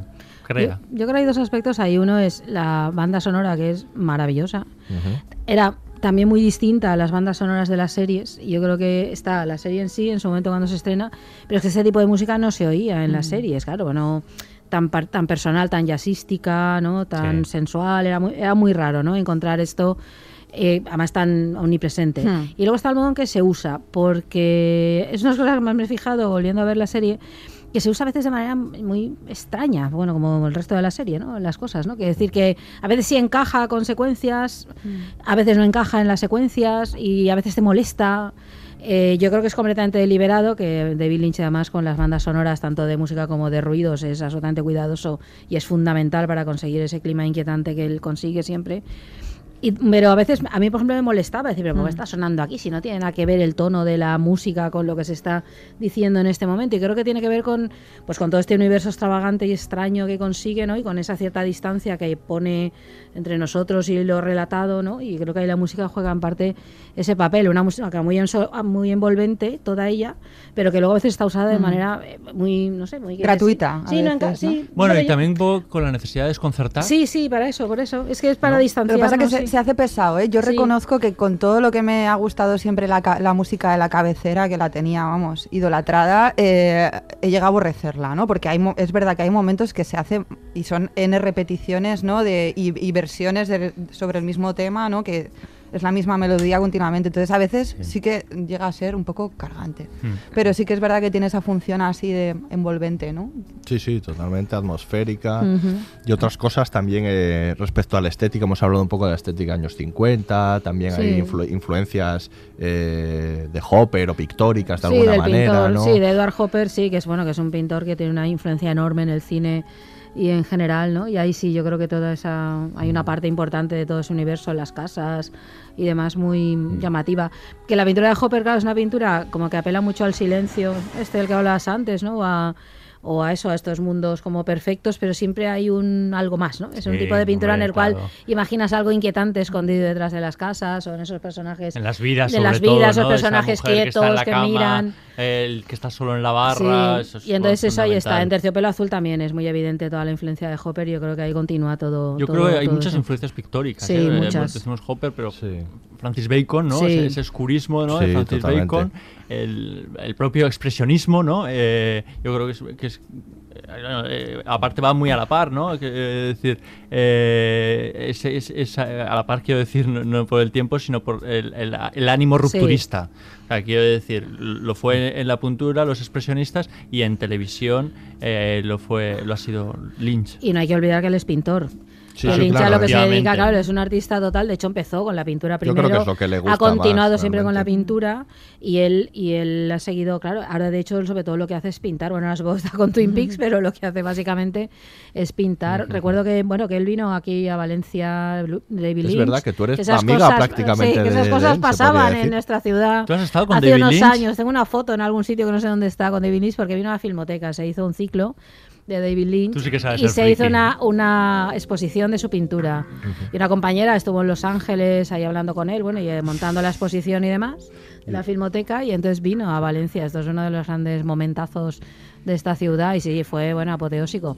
Porque había bofetadas para verle, un tío encantador, por cierto, nada inquietante ni nada. Nada inquietante. Uno espera a lo mejor esta Como imagen de él. Gordon, entonces, ¿no? Que, sí, nada. que es súper majo. Y sí, sí, estuvo por aquí, fue la, la exposición era magnífica, muy ahí sí como te esperas esos mundos oscuros y demás, ¿no? Muy expresionista Sí, totalmente. y demás y eso, pero ay, se hizo el ciclo en la firma, estuvo la verdad muy bien, fue un bueno momento de estos para recordar en esta ciudad. Sí, bueno, también hay que decir un poco dentro de la, en la serie que la estética también depende bastante de los directores invitados que habían, a los que les daban bastante margen y bastante libertad, los buscaban además dentro del circuito de lo indie más bien, y bueno, se van viendo pues experimentos también de, de muchos de, de estos directores, ¿no? Que también se ve, no solo es Lynch eh, en ese sentido, ¿no? Claro, es que hubo un momento ahí en esos años en que aparece una serie de nuevos directores, ¿no? Con, con mundos, los Cohen, por ejemplo, con el que yo creo que tiene muchos puntos de contacto. Mucho. Y, y Twin Peaks con los Cohen, ¿no? Yo Fargo. Hablando de- pueblos donde nunca pasa nada Efectivamente, claro, sí, ese tipo de cosas sí recuerdan, ¿no? Son tal vez los más llamativos, pero aparecen otros, ¿no? Y ese momento, hay un momento de cambio, de relevo generacional, ¿no? En el cine y directores con muchísima personalidad, ¿no?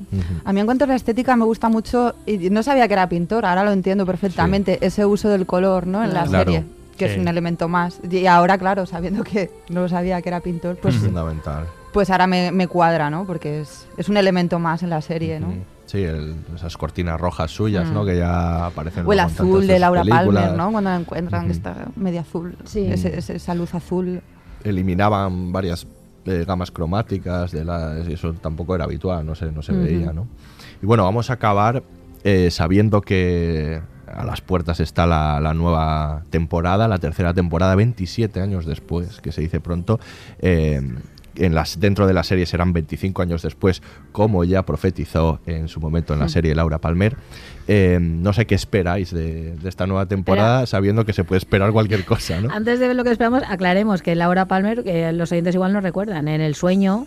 Sí. eh, es la- eh, cuando se aparece Laura Palmer le dice a A un agente Cooper 25 hay envejecido 25 años que no ha envejecido igual aquí el maquillaje y el real van a variar un poco le dice dentro de 25 años nos veremos y entonces David Lynch pues lo ha tomado al pie de la letra y entonces aquí estamos Bueno, David Lynch Bueno, y y la, la propia realidad sí, audiovisual, ¿no? exacto. Porque está, quiero decir, es que era necesario que Twin Peaks volviese a vivir ahora que está en un contexto mucho Mm. más propicio, ¿no? Para Sí. que a- salga. Da un poquito de miedo, ¿no? Yo Sí, eh, da, da. una vez escribí algo a propósito del regreso de Twin Peaks y yo me hacía varias preguntas eh, tomando en cuenta los acontecimientos del último episodio, ¿no? Entonces yo preguntaba, eh, preguntaba algo así si seguirán juntos Andy y Lucy, si Donna asumiría quién era su verdadero padre, que os recuerdo que en el último episodio eh, descubre que su padre es el, el dueño del, del Gran Hotel, Ben Horn. Ben ¿no? Sí. Eh, si se llegaron a casar Bobby y Sally, qué sucedió con Leo, que sabéis que tiene un, un final ahí que no sabemos si, si muere o no, si Audrey su- eh, sobrevivió a la bomba en el banco, que también pasa en el último episodio, si de la habitación roja logró salir Annie, bueno, un montón de preguntas que se quedaban un poco en el, en el aire eh, en el último episodio. Y alguien me ponía un comentario completamente certero que me decía, si piensas que David Lynch o sea, va a to- retomar alguna de esas tramas, es que no tienes ni pajolera idea de lo que es el universo de David Lynch. Entonces, no se va a molestar en contestar a nada, para ¿no? nada, a atar para ningún nada. cabo ni nada. Y, y es más, espero que no lo haga, porque yo creo que sería un error. Retomar eh, exactamente donde lo dejó, yo creo que tiene que volver a reinventarse y volver a reinventar Twin Peaks para que salga algo que esté a la altura que nunca nos va a parecer que está a la altura a los a los piquis, que por cierto a los ¿Somos a- piquis? Sí, Ah, no sabía Ah, que muy bien. esto. esto lo, lo- lo leí una vez, igual que hay trekkies, hay, Mm. hay, Hay hay piquis. piquis. Ah, pues mira, Un Treki piqui queda piqui. mejor piqui piqui no sé yo soy piqui no lo sabía, no, yo tampoco Eso que os lleváis. Pues no sé, a ver qué hace. Yo qué sé, es que a mí da un poco de miedo. Yo creo que a todos nos pasa un poco lo mismo, ¿no? Y pero bueno, supongo que se ha aceptado finalmente, aparte de por el cheque que le habrán puesto, que me imagino que será de estratosférico. Hombre, de Yo hecho creo- lo tuvieron que aumentar. Para Claro, que pero yo supongo que también lo habrá hecho porque porque le habrán dado la libertad total para hacer lo que quiera, porque Sí. si no supongo que no lo haría, porque él está pues haciendo sus cosas y tampoco tiene un afán especial de, de no sé, ni de Mm. dirigir ni demás, ¿no? Va muy espaciadas, ¿no? Sus películas están muy espaciadas en el tiempo. Hace mucho, ¿no? La última. Es de Inland Empire Inland hace Empire. mucho, sí, sí. Hace No, es que ahora 2006 se dedica sobre todo fue, ¿no? al, al- 2006, sí. al, al- al- al arte, vamos, básicamente, ¿no? Entonces, no sé, esa, esa- en esa parte confío, en que, bueno, será David Lynch, pasa que el David Lynch actual es muchísimo más oscuro, ¿no? Siendo que ya lo era en su momento, que ahora, si comparamos Inland Empire con... Y más con inaccesible. tercio- si más inaccesible, muy críptico, entonces, bueno, a ver... A ver si da una vuelta también, porque las series ahora se han atrevido con todo y son muy libres. Claro. Y ahora hay cosas en las series asombrosas que nadie pensó que se podrían ver. A ver si resulta que llega él y da otra vuelta de tuerca y nos avanza caminos que nos Bueno. Showtime no, no haría esto sino, si- sin saber que Claro, David claro. Lynch va a hacer cualquier cosa, ¿no? Ya se te verá. Tú, Lorena, ¿qué te, qué te A mí me da ver? miedo porque si le, si le dejaron hacer eso en el 90, ahora no sé qué va a hacer. Entonces me, me da un poco de miedo, o sea, hasta qué punto se le puede ir la cabeza, ¿no? Pero bueno, creo que va a ser puro Lynch precisamente por eso, ¿no? Porque se le va a dar esa libertad y de hecho el cheque más que para mantenerle a él era para Sí. abarcar lo que quiere hacer con la serie, ¿no? Lo que Sí. quería hacer Porque a nivel producción. Entonces creo que va a ser eh, pues mucho más espectacular, ¿no? Con toda su esencia, pero además pues a nivel producción pues mucho más espectacular y, y espero que se corrijan a lo mejor pues esos pequeños fallos que tenía la serie inevitables de pues de su época, ¿no? De- Yo que tengo eh, una duda, 18 episodios no son demasiados, o sea, quizá hubiese Sí. todavía un regreso un poquito más corto, ¿no? Que la- Un que la- serie evento, ¿no? De estos de Sí, o puesta- como Expediente ah, yo creo que X, Expediente ¿no? X lo hizo bien, Sí. ¿no? Seis, Bueno, capítulos. Bueno, o sea, hizo bien en No. cuanto a la... Perdón. En cuanto a la duración, Ya estáis vale. aquí ya todos los... los eh, Queremos fans hablar de Expediente X. Exacto, sí, sí. Bueno, son, recordamos, encima. son 18 y se acaba, que no tiene intención de continuar. eh. Menos mal. Pero, hombre, ¿Cuándo? podría- ¿Dentro de 18 25 y- años? Podría ser otra temporada Ya después, veremos. o, Ya- pero, ya veremos no, no. porque si algo no sabe hacer Showtime tendrá muchas cosas, pero soltar una serie, dejarla ir, eh, hemos visto eh, Homeland y, y otras cuantas que hasta que no las ha visto muertas eh, muertas y matadas no, Ya. no ha hecho no las ha dejado A mí lo que más me apetece, la verdad, es saber qué ha pasado con la gente Cooper. Creo Sí, que a todos bueno. nos gustaría saber esos 25 años que ha hecho este... Decía Mark Hombre. Frost. eh, y a ver si eh, vemos a Dayan Decía Mark, Exacto, sí, yo creo que no existe, yo, en fin. Decía Mark Frost eh, en su momento, eh, que recordemos que Mark Frost también está en esta nueva temporada, que eh, lo que ellos querían seguir haciendo cuando la, cuando la serie acabó era bueno explorar lo que habían hecho siempre, que era un poco la, la confrontación entre el bien y, ma- y el mal dentro de cada una de las personas, pero esta vez con el agente Cooper, que había sido como una representación de lo bueno hasta ese momento, ¿no? Y ver cómo actuaba ahora con eh, eso con Bob, ¿no? De, de intermediario. Entonces, pues no sé, a lo mejor eso lo decía en su momento. Ahora veremos eh, qué pasa. Hombre, es un reclamo, ¿no? El Cooper malvado puede ser un reclamo bueno para verla. Claro. Pues con esto terminamos. Eh, agentes Aurea, Ortiz y Miquel Abastida, un placer como siempre. Pues nos hemos pasado muy bien en el regreso a Twin Peaks. Y eh, Lorena, muchas gracias por haber venido. A vosotros. y lo felices por tener bien. una gente femenina que no habíamos Sí, tenido sí, ninguno sí, y sí. nos lo Habrá más, habrá Lo más. hemos- Ya lo- lo anunciamos hemos- que vamos lo a hemos seguir. buscado y a veces nos han, nos han, nos han sido un poco esquivas. O sea que Lorena, gracias por, por A haber vosotros, venido. un placer. Esta es tu casa. Y bueno, aquí se despide el Laboratorio de Investigación de Series, el único podcast seriéfilo que sabe que las lechuzas no son lo que parecen. ¿Saben ya quién mató a Laura Palmer?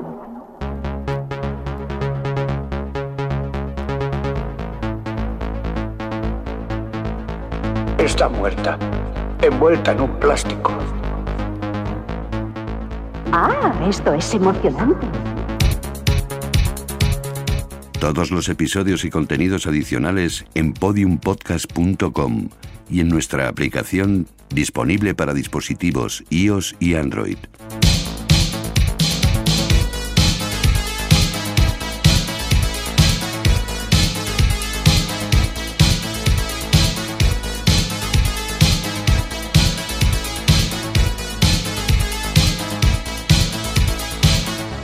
¿Quién mató a Laura Palmer?